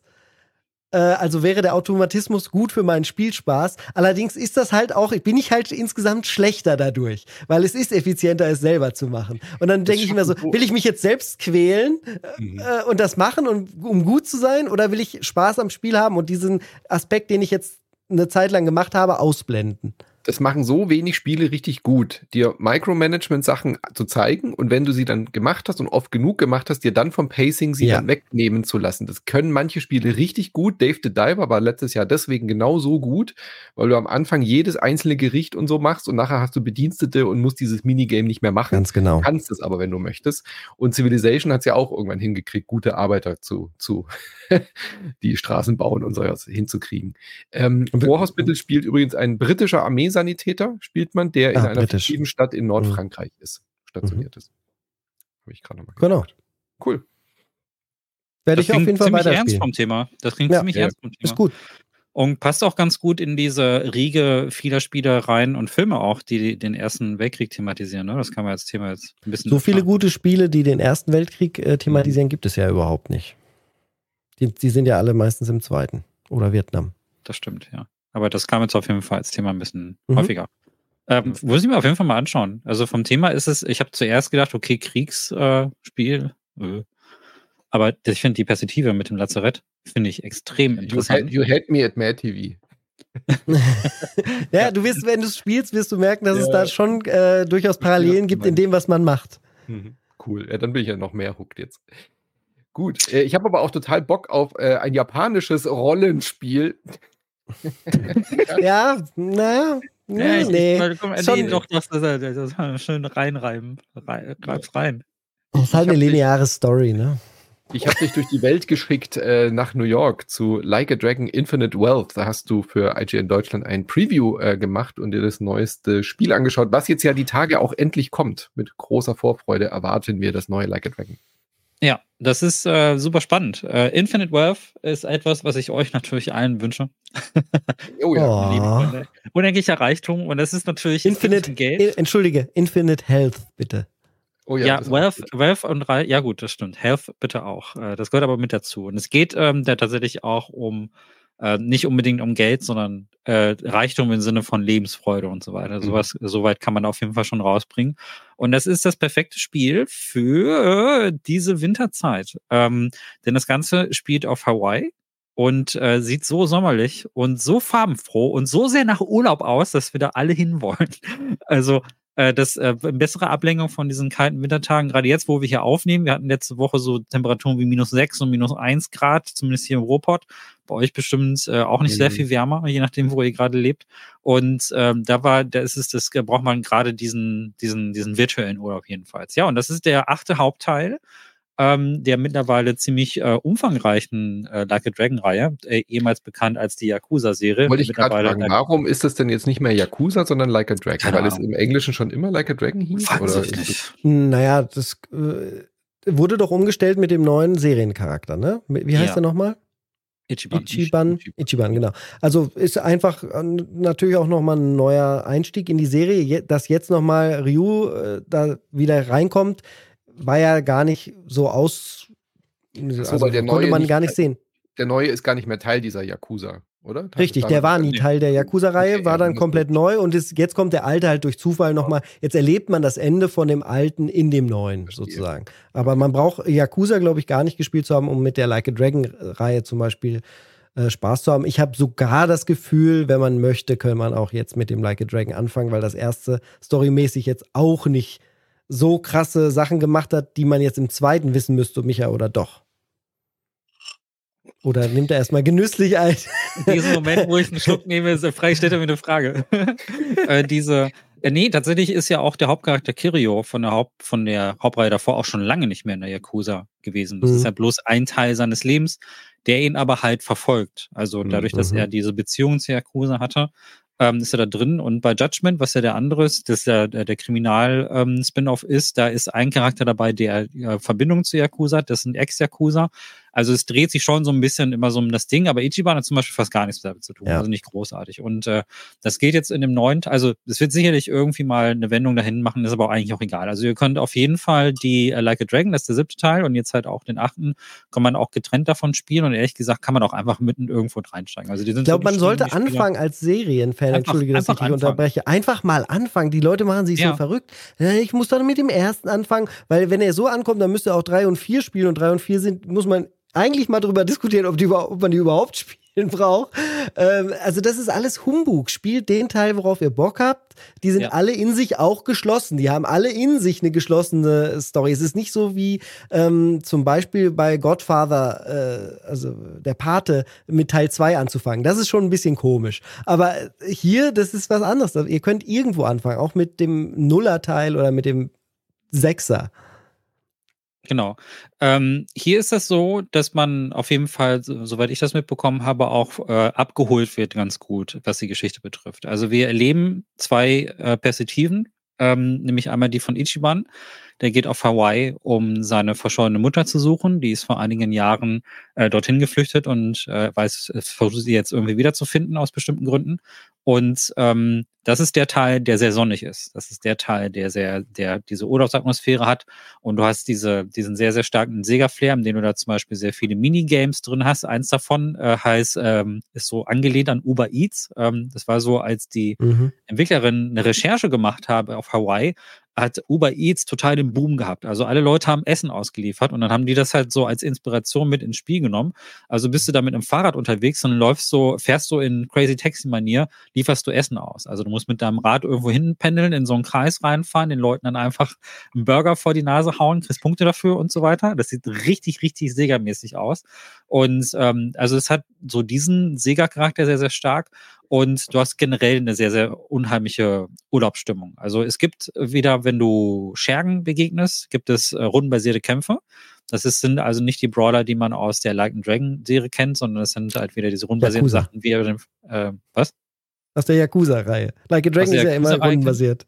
ja. Genau. Und äh, du hast hier ähm, die Möglichkeit, neue Jobs zu lernen. Das sind dann halt, wie, wie du es aus Rollenspielen kennst, dann neue Kampffertigkeiten.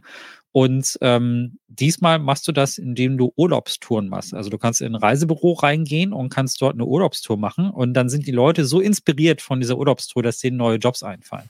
Also zum Beispiel gibt es eine Tour am Strand, wo sie sich eine Wasserschlacht geben und dann siehst du so eine Zwischensequenz, wie diese Wasserschlacht abläuft mit Wasserpistolen.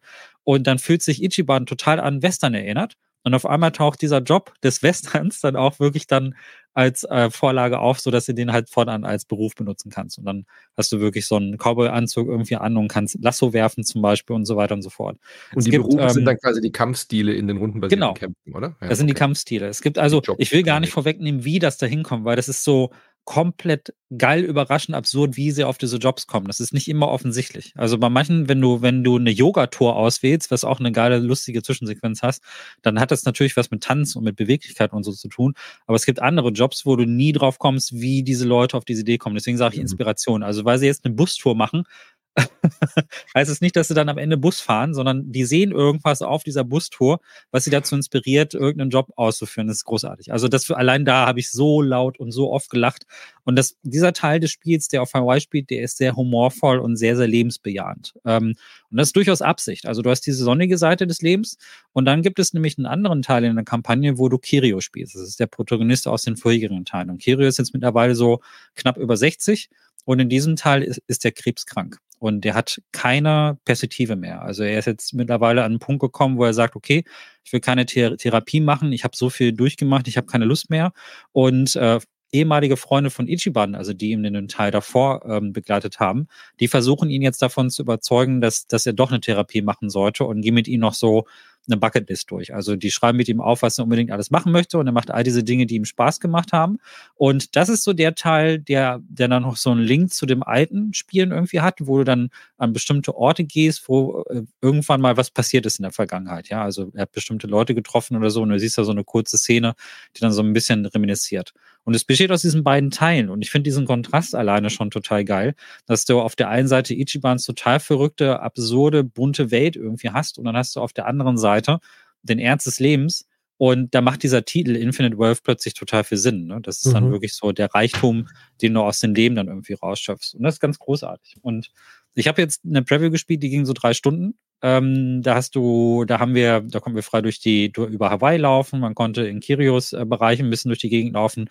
Da war wieder alles drin, was du von so einem Titel auch erwartest.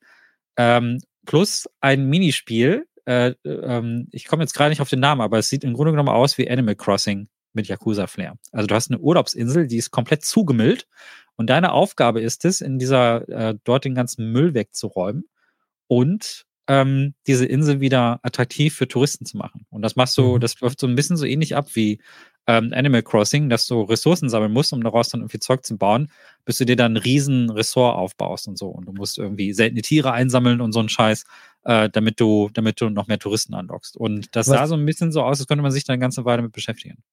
Ja, was ich da ganz cool dran fand, war, dass sie in einem Entwicklertagebuch gesagt haben, dass sie natürlich das offensichtliche Vorbild auch dafür studiert haben und die Animationszeiten, die es dann äh, gibt, um zum Beispiel was rauszupflücken oder irgendwie woran zu rütteln, sind halt genau identisch zu, ident zu Animal Crossing gemacht.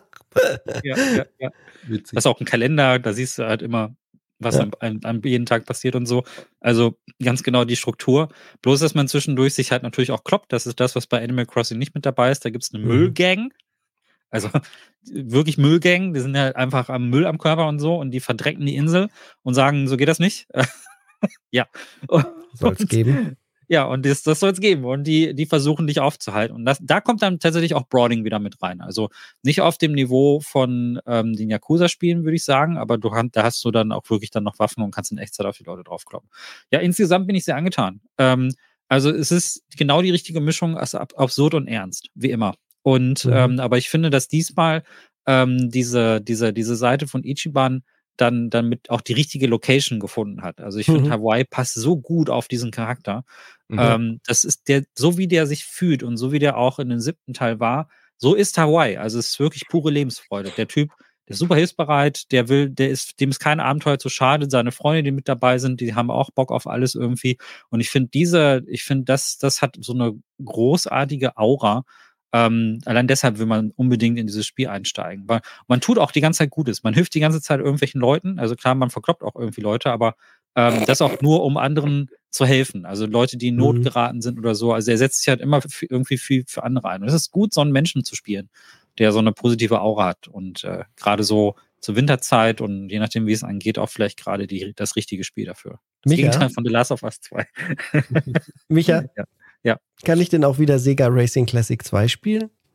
Das ist eine verdammt gute Frage, weil ich habe nämlich in der Preview keine, ähm, keine Arcade aufgesucht. Ich weiß nicht, was da drin ist. Ich weiß nicht, was da Irgendein Spiel wird schon drin sein als Arcade-Modus. Also die haben im, also es gab immer so kurze Präsentationsabschnitte ähm, wo die Leute sich auf den Sitz gesetzt haben und vorne stand der Produzent und erzählt. Und er sagte, ja, wir haben hier auf jeden Fall auch wieder ein paar Arcade-Sachen und auch ein paar Überraschungen drin, Sachen, die es vorher nicht gab. Also jetzt nicht in Wiederholung, sondern auch mal eine neue mhm. Sache.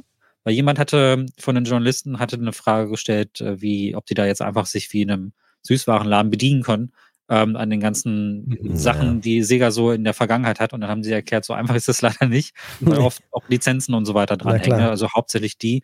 Deswegen kann man jetzt nicht einfach irgendwie was, weiß ich nicht, wenn Ferrari jetzt dranhängt oder so, jetzt irgendwie FIF, mhm. das Ferrari-Spiel zum Beispiel reinmachen. Also sie geben sich aber immer Mühe, mit jedem Teil irgendwie was Neues zu bringen. Also wir hatten jetzt mit dem Spin-Off, das letztes Jahr rauskam, ja, gab es ja Gaiden. Das, äh, Gaiden, genau, da gab es Daytona. Mega ähm, was richtig gut ist. Und ich weiß nicht, was in diesem Teil mit drin ist, aber sie versprechen auf jeden Fall auch wieder eine Überraschung. Also das wird auf jeden Fall ganz cool. Äh, aber es ist auf jeden Fall eine Arcade dabei. Du kannst auch wieder Karaoke singen natürlich. Du kannst ähm, wieder die ganzen Minispiele machen wie vorher.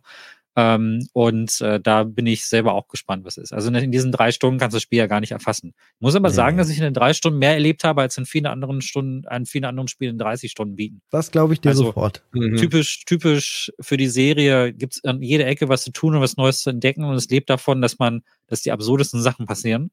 Ähm, aber das hat immer ganz viel Herz. Deswegen mag ich die Serie auch bis jetzt noch. Ja. Und jetzt mit Hawaii. Das wird mein erstes Yakuza auf jeden Fall. Das werde ich mir diesmal endlich mal anschauen. Ich, bei, bei Like a Dragon cool. hat es mich schon angesprochen, weil eben rundenbasiert.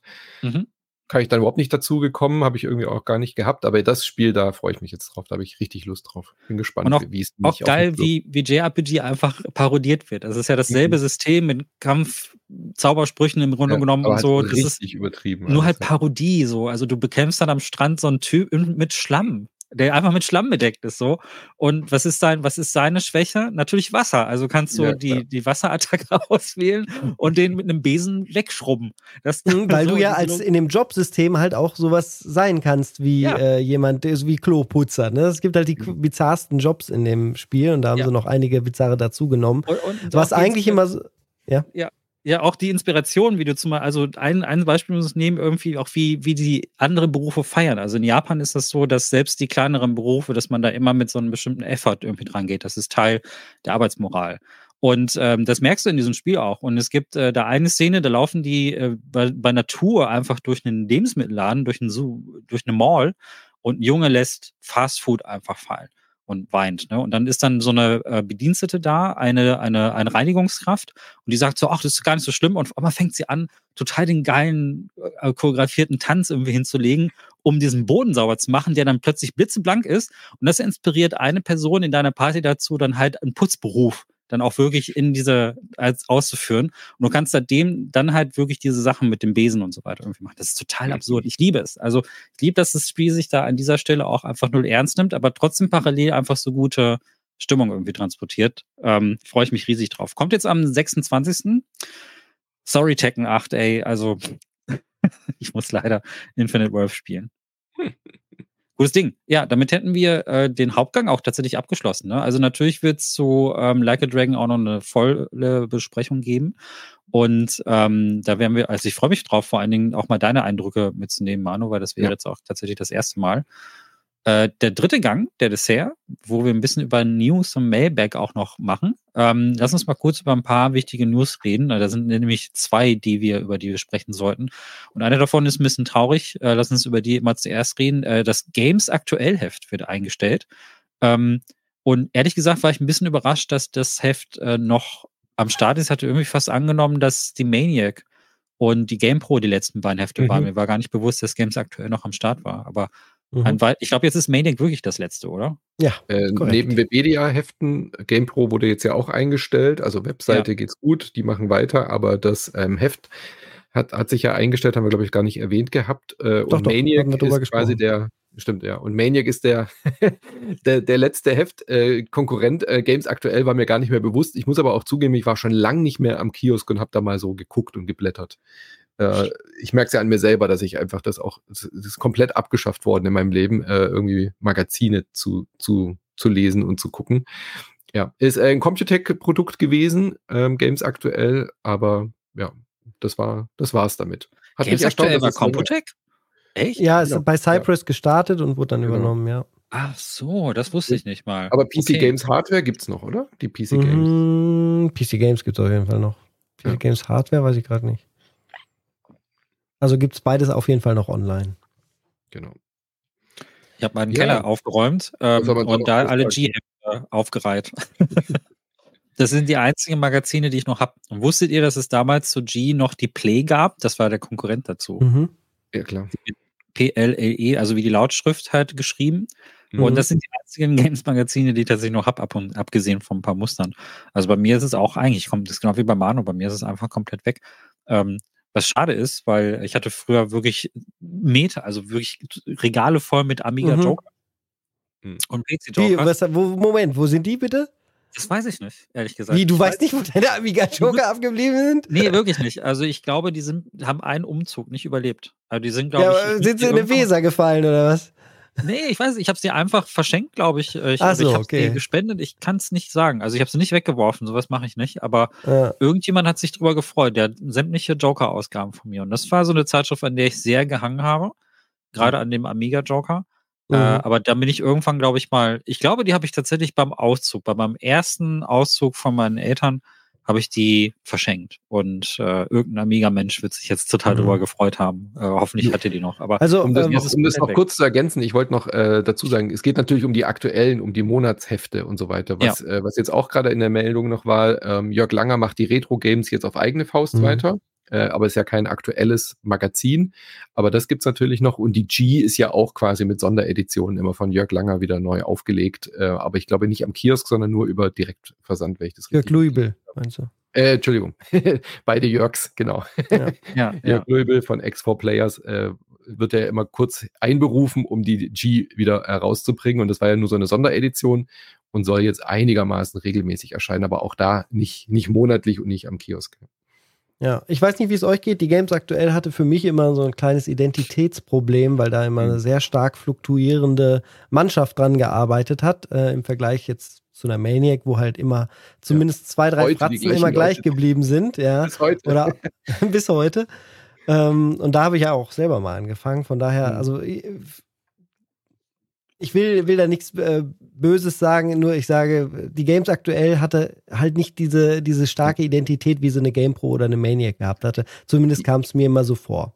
Die meisten Printhefte haben ja irgendwie so Schlüsselfiguren, ja, ja. Mit denen, die man mit den Namen verbindet. Gibt es bei Games aktuell? Also naja, PC Action oder so, weißt du, hatte immer irgendwie klar, das war irgendwie Onkel Jo und so, solche mhm. Geschichten. Auch, auch mhm. diese eher kleineren Magazine hatten so Persönlichkeiten. Games ja, der, der, der, Thorsten Küchler hat das, glaube ich, eine Zeit lang zumindest relativ stabil gemacht. Bin ich jetzt eher mit PC Games verbunden, ja. Ja. Na, äh, eigentlich ist äh, Thorsten ja auch mal bei Armaniac gestartet, tatsächlich. Okay. Bevor er dann da hingegangen ist und die, die Games aktuell gemacht hat. Aber der ist ja jetzt schon lange bei Square Enix, war dann vorher auch bei mir in Hamburg, äh, mit mir in Hamburg bei, bei der E-Games und bei der Bravo Screen Fun. Jetzt macht er PR bei, bei Square. Stimmt. Ja. Wenigstens bleibt uns ähm, auf diese Art und Weise ein Horrorszenario erspart, nämlich dass irgendwann mal so ein Heft in die Regale gestellt wird und zur Hälfte mit KI generiert wird. mit KI-Coverbild und KI-Texte oder sowas. Das kann ja, das, noch kommen, du. Das kann, das noch, kann kommen. noch kommen, aber wenigstens wird das bei Games aktuell und bei anderen Magazinen nicht sein. Die waren alle noch wirklich mit harter Blut und Schweiß zusammengetragene Zeitschriften von, von hart arbeitenden Redakteuren. Und ähm, das bringt uns zu dem nächsten News-Thema. Äh, Valve hat für Steam und für Veröffentlichungen auf Steam ähm, ihre Politik für die Veröffentlichung und für die Nutzung von KI hm. in Spielen überarbeitet. Und essentially ähm, erlauben sie es jetzt komplett. Also die waren, das war vorher, waren die so ein bisschen on the fence und haben gesagt, ja, so ein bisschen finden wir eigentlich nicht so gut. Mittlerweile ist es aber so umgestellt, dass eigentlich jeder, der äh, KI in seinen Spielen verwendet, also sei es für Bilder, für 3D-Modelle, was genau, auch immer. Wir reden jetzt Musik, von dem, was neu mit ChatGPT als KI gilt genau. und nicht das, was wir früher in Videospielen immer als künstliche nein, Intelligenz bezeichnet haben, Gegnerverhalten. Das muss man jetzt Richtig. als neuen Begriff. Wäre geil, wenn das alles gebannt worden wäre. Genau. Keine AI mehr. Nur ja. noch Multiplayer. Genau. Da kann ich sogar äh, mal vier wieder zitieren. Äh, wir können reden nicht von der beeindruckenden Gegner-KI eines vier, sondern wir reden äh, tatsächlich von KI im Sinne von Midjourney oder ChatGDP genau. oder sowas. Ne? Also wenn wir wirklich Inhalte darüber generieren. Vor allem natürlich, ja. ja. Naja, und äh, das ist interessant. Also ich weiß mal ganz kurz, äh, ich werfe mal den ersten Ball. Ähm, ich finde das interessant, weil äh, und, und aus künstlerischer Sicht ist es natürlich eine Katastrophe. Ähm, als Produzent ist KI ein wertvolles Tool. Also das kann man nicht anders sagen. Wenn man es sinnvoll einsetzt, dann kann man das auch verwenden und es gibt durchaus Fälle, wo das, wo das Sinn macht. Ähm, das öffnet jetzt aber die Tür für, äh, für sehr, sehr, ähm, ja, also für, für Sachen, wo der Anspruch dann nicht so hoch sein kann und wo man da auch nicht unterscheiden kann. Ist das denn noch, weil irgendwann werden diese Übergänge sehr fließend. Mm. Es gibt zum Beispiel einen Menschen auf Twitter, der macht zum Beispiel ein Grafik-Adventure komplett mit KI. Mhm. Also da sind Hintergründe nicht angezeichnet oder irgendwie gemacht von irgendwem, sondern der macht nimmt so einen Hintergrund und dann separiert er diese Ebenen. Also das ist noch die Arbeit, die er selber macht. Aber alles, was da passiert, ist quasi KI generiert. Und ich will damit nicht sagen, dass es nicht existieren darf, aber ähm, da es ja keine Kennzeichnung dafür gibt und du schon Recherche betreiben musst, wann und wie so etwas erstellt werden muss, wird es, glaube ich, ähm, ganz schön viel verwässern. Und ich aus künstlerischer Sicht finde ich es schwierig. Aber das ist ja genau der Grund, warum Valve jetzt ihre Politik dahingehend ändert, dass sie sagt, du musst zumindest uns absichern, dass du sagst, äh, du musst quasi einwilligen, wenn du dein Spiel hochlädst äh, und bestätigen, dass die Sachen, die du mit KI generiert hast, keine Copyright-Infringement, also äh, äh, Verletzungen darstellen.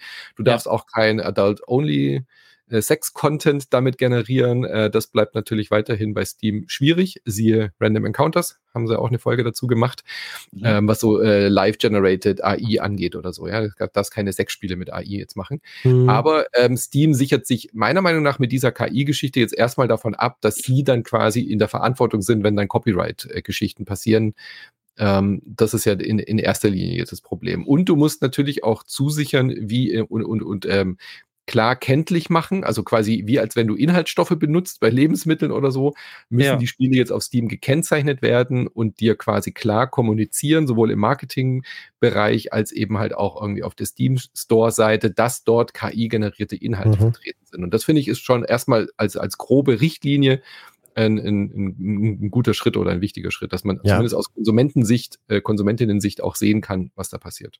Ja. Finde ich auch sehr, sehr wichtig ich weiß halt nicht, ob es am Ende schlecht sein muss, ähm, wenn sowas genutzt wird. Im Gegenteil, wenn, glaube ich, ein Mensch zum Beispiel so ein Projekt gerne umsetzen möchte und das halt nur durch äh, AI äh, das Ganze ermöglicht wird, dass er das auch schaffen kann, dann ist das zum Beispiel eine sehr, sehr gute Sache. Klar ist dann nicht mehr alles handgezeichnet, aber äh, kann ja trotzdem qualitativ hochwertig sein, wenn er sich daran austobt und dann am Ende auswählt, was dabei Gutes rausgekommen ist.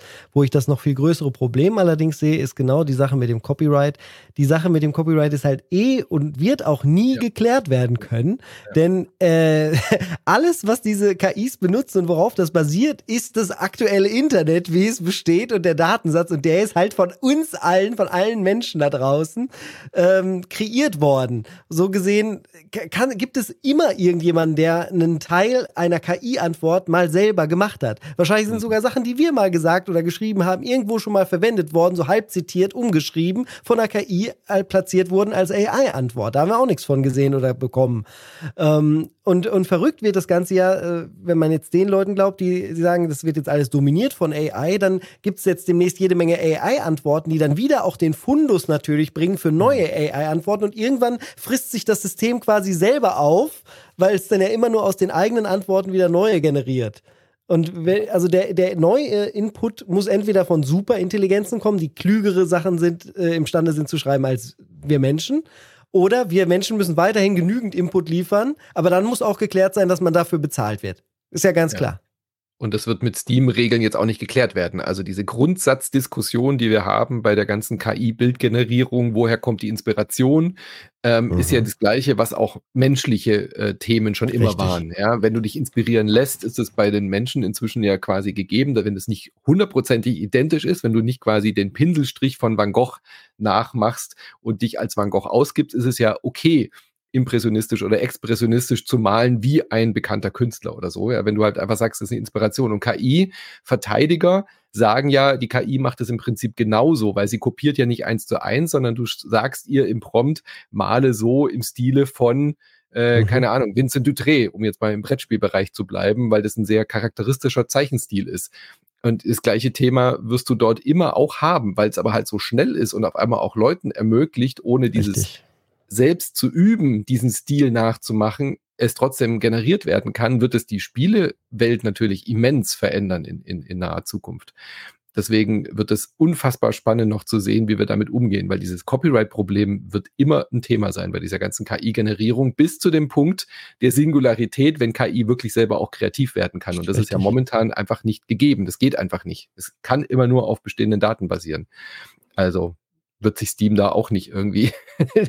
die haben jetzt auch kein goldenes Ei gelegt, um die Antwort darauf zu haben, wie wir mit KI-generierter Grafik umgehen. Definitiv nicht. Zitat Manu Fritsch Insert Moin. Gabe Newell hat kein goldenes Ei gelegt. Doch, er hat ganz viele goldene Eier gelegt. Hast du, hast du doch gefragt, ob du noch das Wort dahinter legen müsst? Er hat viele goldene Eier gelegt. ja. äh, ich, bin da, ich bin da echt zwiegespalten. Äh, als Tool finde ich es gut und als Hilfsmittel für kleinere Sachen, die zu etwas Größerem führen, zum Beispiel für die äh, Vereinfachung von Texturarbeit. Also wenn ich einer ja, KI sage, bitte bau mir Kacheln oder so, äh, dann finde ich das total legitim und dann finde ich das äh, sogar einen sehr guten Einsatz dafür. Wenn ich mir, aber es gibt so diese Grenzfälle wie dieses Adventure, was ich gerade erklärt habe, da weiß ich nicht, weiß ich nicht, wenn dann taucht das, wenn, wenn es dann entsprechend markiert wird, dann ist es auch cool und interessant ähm, und auch gut. Finde ich auch gut, dass es dann daneben bestehen kann zwischen den anderen. Ich habe nichts dagegen, dass es verkauft wird. Ich glaube aber, dass die meisten nicht so ehrlich damit umgehen werden. Hm, ich denke, dass, ich hm. denke, ich denke, da werden auch viele KI-Inhalte halt einfach getrennt sein. Es wird sich einfach vermischen. Und äh, verglichen mit der Arbeit, die andere Leute da so investiert haben, finde ich das schade, äh, dass dann, dass man sagen kann, gib mir ein Bild im Stil von Van Gogh ähm, und dann musst du es nicht mehr selber gelernt haben. Aber das ist, glaube ich, eine Grundsatzdiskussion, die wir generell irgendwie haben. Ich finde, grundsätzlich finde ich aber auch, bin ich aber auch dagegen, es zu verbieten. Also hm. gleichermaßen. Du kannst also, das ja auch nicht mehr verbieten. Das ist ja die Sache, wenn es erfunden ist, dann ja. ist es in der Menschheit immer so. Da musst du dich damit auseinandersetzen. Und ich denke, es ist Aber ja auch das Interesse von Steam, äh, sowas zuzulassen, weil Steam verdient ja damit am meisten. Ja, und Spiele generell, ja. also äh, ich bin der Erste, der sagt, wenn es demnächst äh, computergenerierte, AI-generierte NPC-Dialoge in äh, Rollenspielen oder ähnlichen äh, Adventures geben sollte, ist das mega cool, wenn das, wenn das nicht mehr dieser generell, generelle Quark ist, den ich mir selber äh, ausgedacht hätte oder schon vorher immer weiß, was kommt. Ich will halt überrascht werden und dafür ist AI halt super. Es ist so ein typischer Transformationsprozess. Äh, aus KonsumentInnensicht werden wir, glaube ich, alle davon profitieren. Ich glaube, die Spiele werden tatsächlich besser werden in Zukunft ja. durch KI-Tool-Nutzung. Wie du schon gesagt hast, das, ne, stellt euch ein Witcher 5 vor, keine Ahnung, Witcher 4, wie auch immer, und die Leute reagieren. Und du brauchst ja trotzdem, natürlich wird es Arbeitsplätze kosten, die Leute, die bis jetzt immer die Standard-NPC-Antworten geschrieben und übersetzt haben, wird es nicht mehr brauchen für solch. Das ist klar, dass die sind weg, die Jobs. Was natürlich einerseits äh, negativ ist. Andererseits wirst du halt gute Leute brauchen, die auch diese Prompts entsprechend bearbeiten und die KI mhm. so formen, dass die NPCs nicht einfach Scheiße labern. Ja, also das wird auch wieder ewig viel Arbeit erzeugen, wird aber inhaltlich wahrscheinlich sehr viel mehr in das Spielwelt, äh, in die Spielwelt bringen, weil du halt authentische, realistische Leute haben wirst, die endlich mal darauf reagieren, wenn du ihre Schubladen ausräumst und das ja. Silberbesteck mitnimmst in jedem Haus. Ja, das Dorf wird gegen dich aufbegehren, weil du unter Umständen äh, die Truhen klaust. Wenn, wenn das ist ja das Verrückte.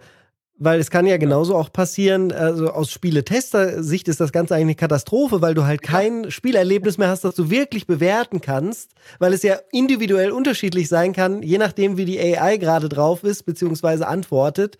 Das ist ja nicht immer gleich. Das wird dann auch einen gewissen dynamischen Rahmen haben. Und dann kann es sein, dass Aber du, Manu, zum Beispiel eine total geben. coole Antwort bekommst äh, in Witcher und ich halt so eine total dämliche, wo ich mich frage, hä, und wo soll ich jetzt überhaupt hingehen?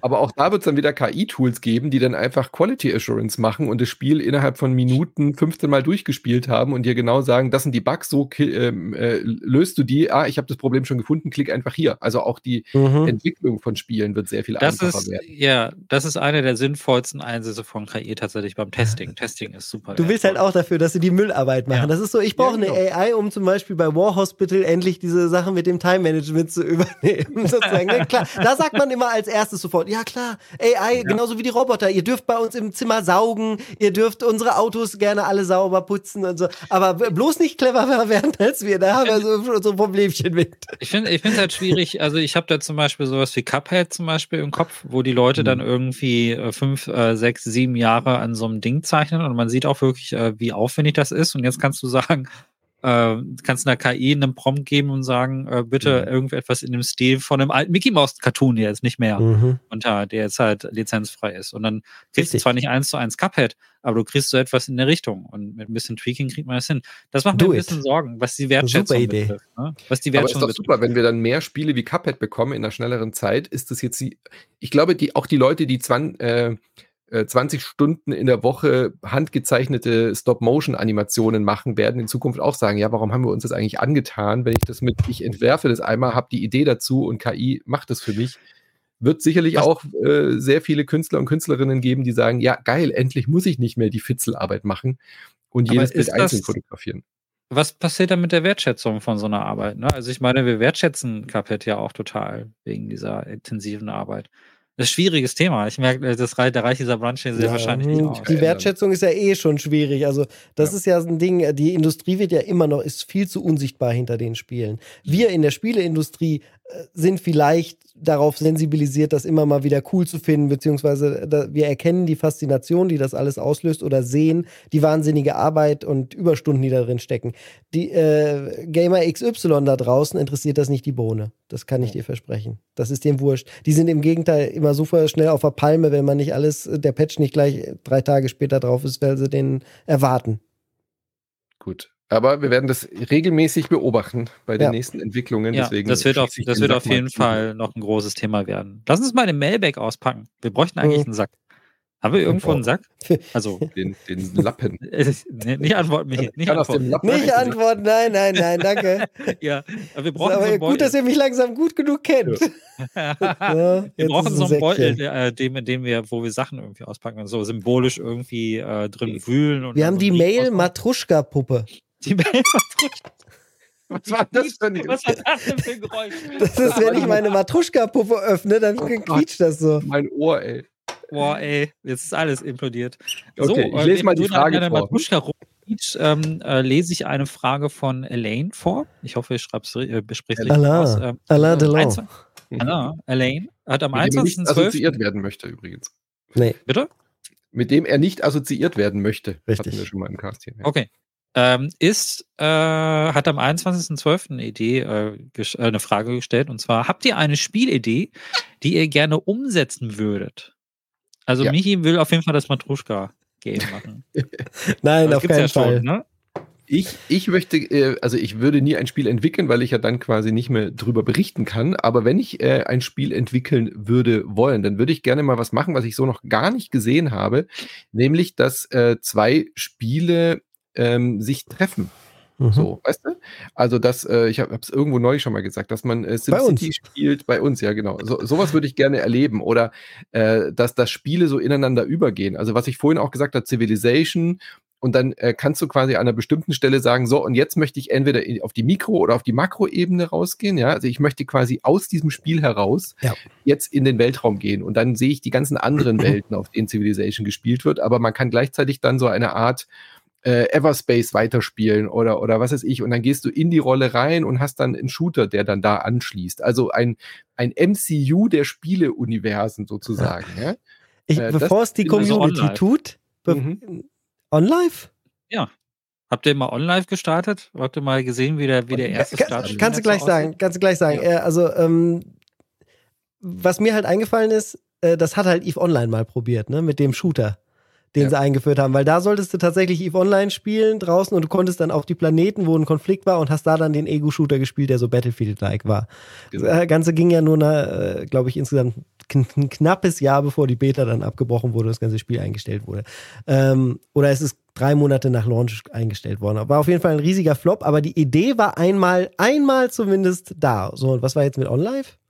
Und, und die äh, Idee das, ist super, Manu. Ja, das ist die Idee, ist super. Es ist mir mit diesen Paralleluniversen eingefallen. Online war ein gescheiterter Streaming-Dienst lange vor ja. Google Stadia und so, ne? Vielleicht erinnert ihr euch noch. Da gab es ja. sogar so eine äh, separate Mikro- Streaming-Konsole mit dazu.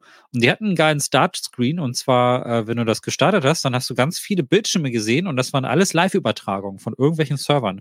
Du konntest einfach auf irgendein beliebiges Bild klicken und warst sofort in dem Spiel drin. Und äh, die liefen alle schon im Hintergrund. Also du hast quasi schon so einen, so einen Überwachungsbildschirm, so ein bisschen ne, wie bei diesem Medienmogul aus James Bond, Tomorrow Never Dies. Der hatte ja auch mhm. Überwachungsbildschirm mit allem ähm, konnte die ganze Welt überwachen und da konntest du quasi in jeden Screen reinspringen und das war alles ein Server, das war alles ein spielbares Spiel und daran musste ich gerade denken.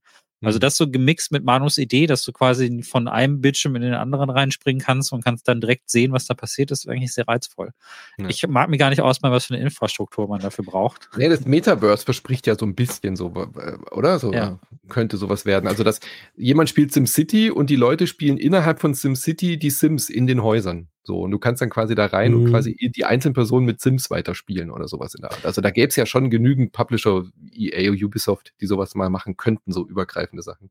GTA wird sicherlich irgendwann in genau die Richtung gehen. Ähm, wenn du dir vorstellst, wie gut äh, Rockstars Table Tennis zum Beispiel war und wenn man dann Tischtennis spielen kann in irgendeinem GTA, dann gibt es halt auch Leute, die das da eh schon spielen und dann kannst du die da vielleicht mhm. herausfordern. Und es ist einfach ein Spiel im Spiel im Spiel im Spiel und alles also in der echten Roblox Welt. von Rockstar, genau. Ja, genau.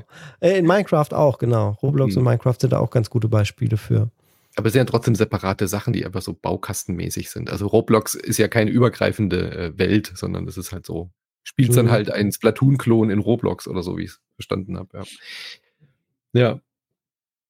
Micha, willst du deine Mickey Mouse Idee umsetzen oder hast du eine andere Mickey Idee? Mouse Idee. Ja, du hast doch gesagt, mit AI die alte erste Mickey Mouse nehmen und daraus äh, ein Cuphead äh, nee. Dings machen. Das ist doch eine äh, Idee. Also ich habe eine ganze Reihe von Ideen für Horrorspiele ähm, und hoffe, dass ich die irgendwann mal in mein Leben umsetzen kann. Ich fange aber klein an und mache jetzt gerade auch tatsächlich ein Spiel, aber das werde ich erst äh, in einem Jahr oder so konkreter vorstellen. Ähm, aber ich kann dazu sagen, dass es äh, mit Found Footage zu tun hat. Also mit, äh, das ist so eine Analog Horror ist etwas, was ich wirklich liebe. und ich bin letztens wieder bei Netflix über Archive 81 gestolpert. Das ist eine Serie, die ich halt äh, damals in der Pandemie gesehen habe. Und ich liebe diese, ich liebe es, wenn Protagonisten in äh, Filmen altes Archivmaterial untersuchen müssen. Die kriegen, also in dem, in der Serie kriegt der Protagonist so einen, so einen Haufen verbrannter Tapes. Er muss die auseinanderschrauben und dann halt das, das Tape sauber machen und dann irgendwo anders drauf ähm, wickeln und das Ganze dann digitalisieren, um dieses Material zu, ähm, zu, zu retten. Und das ist irgendwie etwas, was ich echt ganz gerne äh, mal intensiver in einem Spiel hätte. Also, also Archivieren und ähm, Verarbeiten von alten Filmmaterialien. Das werde ich mit dem Projekt, an dem ich gerade sitze, nicht realisieren können. Aber das ist etwas, was äh, mich total reizt und was ich gerne echt mal machen würde. Ich habe, ähm, ich weiß nicht, irgendwie hat das für mich was extrem Nostalgisches auf der einen Seite, aber auf der anderen Seite auch was extrem Unheimliches, weil ähm, wenn man sieht an solchen Tapes oder generell ja auch äh, an, dem, an, den, an, den, an den physischen, an der Erscheinung auch immer, was mit denen passiert ist. Also zu dem Zeitpunkt, als die gefunden worden sind, siehst du, sind die entweder verstaubt, also hat die irgendjemand im Schrank vergessen oder hat es, oder sind die verbrannt, waren die vielleicht in einem Feuer oder so. Und das wirst du dann sehr wahrscheinlich äh, vielleicht auch als letzte Aufnahme auf der Kamera zum Beispiel irgendwie mit drauf haben oder so. Und das finde ich halt immer irgendwie interessant. Und gleichzeitig hat das was sehr Meditatives, weil du hast auf der einen Seite immer diese, dieses Geheimnis, dieses Mysterium, diese Aufzeichnung aus einer längst, längst vergangenen Zeit, die Jahre alt ist, die Jahrzehnte alt sein kann, ja, vielleicht sogar mehrere, wirklich Jahre zurückgeht, je nachdem, wann die Technik war. Und äh, trotzdem musst du eine meditative Ruhe ransetzen, um diese Geheimnisse da rauszulocken. Das ist eine ganz merkwürdige Atmosphäre, die finde ich total spannend. Also sowas habe ich noch nie in einem Spiel gesehen. Also ich habe noch nie so ein Detektivspiel oder so gesehen, das so intensiv mit Archivmaterial rumgeht. Also das höchste der Gefühle ist immer, man sammelt was auf und dann kommt ein Text und da steht dann sofort drin, was es macht. Ne? Und es gibt diese Audiologs, die, das geht schon ein bisschen in die richtige Richtung. Ähm, und ähm, es gab ein Spiel, das hieß Silvio. Das hat schon so ein bisschen gemacht. Äh, da gibt es zwei Teile von, gerade der zweite Teil. Und da bist du mit so Aufnahmegeräten unterwegs und musst dieser, musst so, weiß nicht, so Geisterjägermäßig, also echte Geisterjäger, nicht Ghostbusters, sondern wie eine mhm. Re Realität in Anführungsstrichen, so ein Mikrofon und mit EMP-Geräten rumlaufen. Und diese Aufnahmen bearbeitest du dann. Also du musst dann immer zurückspringen und dann halt irgendwie in diesen Audiodateien irgendwie immer was suchen. Und das fand ich immer extrem faszinierend. Und irgendein Spiel, das sich, das quasi nur am Schreibtisch stattfindet, also von so einem Archivar, und du musst Stück für Stück diese Rätsel zusammensetzen. So ein bisschen mhm. wie Immortality so ein Stück, mhm. so ein mhm. bisschen wie Her Story ein Stück, ein bisschen von Silvio, so eine Mischung aus dem. Das würde mich total reizen. Und das muss nicht unbedingt das ganze Spiel sein, das kann auch ein Teilelement eines Spiels sein. Ich könnte mir auch sowas wie bei Alan Wake 2 vorstellen, dass man dann in den Hub zurückgeht und dann so äh, anstelle dieser ganzen Tafel in Alan Wake 2, wo die ganzen Fotos dran sind, dann einfach einen Tisch hat, wo man diese Aufnahmen irgendwie bearbeiten muss. Finde ich total geil. Sowas würde ich echt gerne mal in einem Spiel sehen. Also ich würde gerne mal so eine sehr, sehr detaillierte Archiv, Archivierungs-, Digitalisierungs-, Archivmaterial, Rettungssimulation, ich weiß nicht, wie man das nennen soll, das machen. Sowas wie in dem Film, äh, in der Serie AKF 81. Das finde ich total cool. Mit allem drum und dran. Tapes aufschrauben, sauber machen, mit Chemikalien bearbeiten und so. Das finde ich total spannend. Sowas würde ich gerne mal sehen. Tape Busters. Tape Busters, ja. ja, eine Spieleidee, bei dir aus, ich, Michi? Du willst ein Rollenspiel gerne, machen ja, kann man schon, kann man irgendwie so sehen. So Allerdings äh, sind die, äh, wäre es sehr, sehr offen, denn ich glaube, es wäre auf jeden Fall eine Simulation. Und es gibt auch ein Spiel, die schon sehr nah quasi an meiner Vision für sowas wäre, nämlich äh, das ist The Long Dark im Endlosmodus, dass man halt, äh, da ist man ja im, im ewigen Winter, ähm, alleine unterwegs und muss irgendwie überleben und kann halt sehr, wirklich sehr viel machen. Entscheidet man sich jetzt, welches Wild man jagt und womit man sich ernährt, geht man fischen, jagt man irgendwie Häschen oder was, muss die dann auch zubereiten. Also es wäre wichtig in meinem Spiel Ego-Perspektive und alle Needs, die man hat. Ich würde das dann auch erweitern noch. Äh, man muss pinkeln gehen, man muss kacken gehen, äh, man muss, wow. ja, das ist doch wichtig. Mit oder ohne Toilette. ja, mit oder ohne Toilette, genau. Also Survival wie The Long Dark, allerdings nicht ganz so, muss nicht ganz so übelst und ernst sein wie in The Long Dark, sondern ich würde, ich würde wirklich den Simulationscharakter gerne verstärken. Und wenn das dann gut funktioniert, sowas wie ein Kanada-Urlaubssimulator wird es jetzt zum Beispiel auch mhm. geben. Wenn man dann wirklich alleine aber unterwegs ist oder vielleicht mit Freunden und dann einfach überleben muss, damit man halt nicht verreckt. Mhm.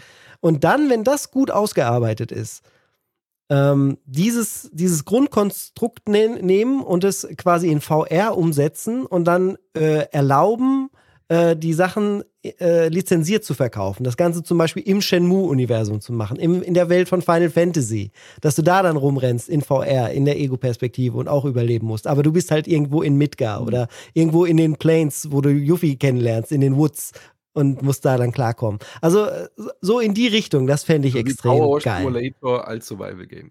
genau. Ja, so ein bisschen äh, weiß ich, was du sagen willst und das ist auch geht in die Richtung. Natürlich wäre mein Spiel sehr viel komplexer als der Power Wash Simulator, weil man viel mehr machen muss als nur äh, jagen und äh, man so, müsste halt schon sich was bauen können. Aber ich mag es auch nicht so rudimentär wie in The Long Dark. Es darf mhm. dann gerne halt äh, detaillierter sein, nuancierter. Äh, äh, das, das äh, dürfte nicht oberflächlich sein. Ich würde mich wahrscheinlich wie Chris Roberts dann sehr in den Details verlieben und es darf, wird dann halt nie erscheinen. Es Deswegen gibt ja tatsächlich ein, ein Survival-Spiel mit einer Pinkelmechanik, die sehr wichtig ja. und zentral ist. Das heißt Urge. Kennst du das? Mhm. Da habe ich schon mal gehört, ja. Schon mal gehört? Also das ist ganz interessant, ähm, weil du darfst, also du musst pinkeln, natürlich. Mhm. Aber wenn du das tust, passieren merkwürdige Dinge. also die, ja, also die Krankheit, ähm, weshalb. Klingt nach Postal. Ja, die Krankheit, weshalb es zur Apokalypse gekommen ist, hat irgendwie mit dem Urin zu tun. Also die verbreitet sich, glaube ich, dadurch oder so. Also es ist nicht so ganz geklärt, weil es ist, glaube ich, immer noch im Early Access. Aber auf jeden Fall darf man jetzt nicht die ganze Zeit rumpinkeln und äh, aber trotzdem muss die Blase natürlich irgendwann geleert werden, weil dadurch deine Stats dann entsprechend beeinflusst werden. okay, ja, wenn du das Klo ja, es gibt, ist es auch ein Early Access. Early Release. Early Release, oh, Gott, ja, Release. Oh mein Gott. Oh, oh mein ja, Gott. Ja. Ich wollte nur sagen, dieses Spiel existiert und hat eine ganz merkwürdige Atmosphäre. Das wollte ich nur sagen. Das ist, nimmt das ganze Thema durchaus ernst. Also es ist jetzt nicht so, so haha, ich kann pinkeln. Sondern, wo, wo äh, wir aber gerade beim Thema sind, ähm, die Frage, ob es zum Beispiel, da weiß ich ja gar nicht, ob das nicht vielleicht doch schon existiert, weil man da sich äh, vielleicht nicht an die Recherche rantraut. Aber gibt es eigentlich einen sehr guten ähm, Sexualakt-Simulator? Also einen wirklich gut gemachten? Das sollten wir mit Nina dann vielleicht mal aufarbeiten. Das fände ich auf jeden Fall spannend und irgendwie wäre es ja auch vielleicht gut, wenn es den gäbe, weil dann können sich die Leute, äh, die, die, die Jugendlichen vielleicht eher daran austoben, bevor sie es gegenseitig aneinander versuchen und sich gegenseitig Trauma zufügen. Traumata. Nee, also das, ich, da gibt es nichts Gutes. Das ist alles nur Stimulation. Was uns ja, ja dann, ein Ausblick Na dann habe ich meine Woche. Vision für die nächsten 30 Jahre ja gefunden. Dann gibt es ja, dann gibt's, äh, was ja einen Ausblick auf das Thema nächste Woche äh, gibt irgendwo, hm. weil das ist, äh, danke für, boah, Michi, Überleitungsmonster. Nicht schlecht, äh, denn wir haben tatsächlich nächste Woche ein paar Themen, ähm, die, äh, ein Thema, eine Random Encounters Folge, wo es um Liebe und Sex in der Zukunftsvision von Cyberpunk 2077 geht, äh, wo Nina genau, und Gloria. Nächste Woche Brettspiele und Bettspiele. nice. Boah. Boah. Niveau Limbo bei Insat Moin.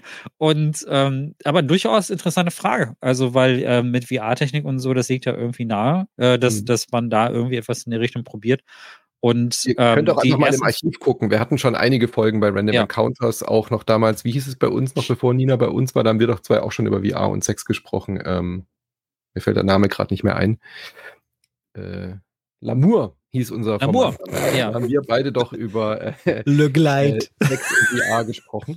ähm, ja, äh, Random Encounters diesmal schauen sich Nina und Gloria äh, Cyberpunk 2077 genauer an und auch den DLC äh, wie dort eben in der Zukunft die Zukunftsvision. Also sie, sie gucken, wie interpretiert das Spiel, wie sich unsere mhm. Sexualität und die Gesellschaft und äh, der Umgang mit Sexualität äh, verändert hat, weil ja gerade Cyberpunk am Anfang eben auch mit so paar Werbekampagnen da äh, Aufsehen erregt hat. Und äh, super interessante Folge. Die äh, hat mir sehr viel Spaß gemacht, im Schnitt auch zu hören. Sehr, sehr spannendes Format. Und äh, Brettspiele gibt's nächste Woche am Dienstag wieder mit Kron, äh, Ex-YouTube-Star, der jetzt äh, zum Podcaster mutiert, äh, bei mir jede, jedes Mal dabei ist. Und wir schauen uns an Sky Team, ein tolles Zwei-Personen-Spiel, After Us, Obsession und Evenfall und Kavi. Und nein, Micha, After Us ist kein Sexspiel. Da geht's um Affen, die die. Das würde ich gar nicht fragen. Ich wollte fragen, ich habe so kritisch geguckt, weil das wie dieses andere Spiel ist, das After Us heißt. Äh, so ein Indie-Game. Among Us heißt das. Nein, es gibt nee, es auch eins, auch das heißt After Us. Das kam letztes Jahr im Mai und das äh, ist ein Hidden Gem-Thema bei mir. Aber das hat damit nichts zu tun wahrscheinlich, ne? Ja. Nee, nee, nee, das sind, äh, ist quasi Planet der Affen als Brettspiel. Ähm, genau, und äh, eventuell. Wie, was, warum haben die von Insaboy ein Brettspiel gemacht? Ja, gut. Äh, und eventuell gibt es noch eine dritte Folge. Wir gucken uns die Xbox Developer Direct an. Am 18. Januar gibt es eine neue Xbox äh, Showcase. Da gibt es Neuigkeiten zu Hellblade ja. 2, da gibt es Neuigkeiten zu Indiana Jones, über das wir ja auch schon spekuliert haben. Du, äh, du, du, Games wird dort Neuigkeiten zeigen, dann vielleicht auch Release-Daten zeigen. Und wir gucken uns das an am 18.01. 21 Uhr, wenn ihr es äh, auch äh, gucken wollt. Und wenn es uns irgendwie flasht oder begeistert, dann werden wir wie immer einen React-Podcast dazu machen. Wenn es jetzt irgendwie nach einer halben Stunde rum ist und da nichts Spannendes passiert, machen wir auch keinen Podcast dazu. Also eventuell eine dritte Folge nächste Woche. Yeah. Das ist super. Ähm, die Ironie ist, dass wir unheimlich viele Titel jetzt Zugriff auf relativ viele geile Titel bekommen haben und bekommen werden, wir aber aus Embargo-Gründen noch nicht drüber reden können. also im halt Januar wird ja. Wie bitte? Machen wir dann halt zum Embargo-Ende. Ja. Genau, machen wir zum Embargo. Also ihr könnt euch auf jeden Fall sehr sicher sein, dass wir etwas zu Tekken 8 sagen. Ihr könnt euch äh, ziemlich sicher sein, dass zumindest ich noch was zum Tolu 2 Remake sage. Könnt euch sicher sein, Hello. dass äh, wir, wir was zu Persona äh, 3 sagen werden, also ich zumindest. Könnt euch sicher sein, dass wir Infinite World weiter besprechen. Es ist eine ganze Menge. Es ist momentan ähm, sehr spannend. Äh, die, äh, es, es wird sehr aufregend. Deswegen ähm, freuen wir uns doch auf die nächsten Wochen. Wie du einfach über den Planeten der Affen-Gag so. Einfach drüber. Einfach nicht hinhören. Einfach ignorieren. Ja, das ist äh, wunderschön. Ich drück, ich drück mal auf Outro, ne? Genau. Ja, drücken wir auf Outro. Äh, wir gleiten so langsam raus. Ähm, vielen Dank, dass ihr zugehört habt. Vielen Dank, dass ihr zugesehen habt. Ähm, ihr werdet uns an dieser Stelle natürlich in einer Woche dann auch wieder in gewohnter, freudiger Form sehen. Wir machen Herzen, äh, wenn äh, das. Ne? Wahrscheinlich funktioniert es überhaupt gar nicht. Schön, dass ihr zugesehen habt und zugehört habt. Bis dann. Tschüss. Ciao.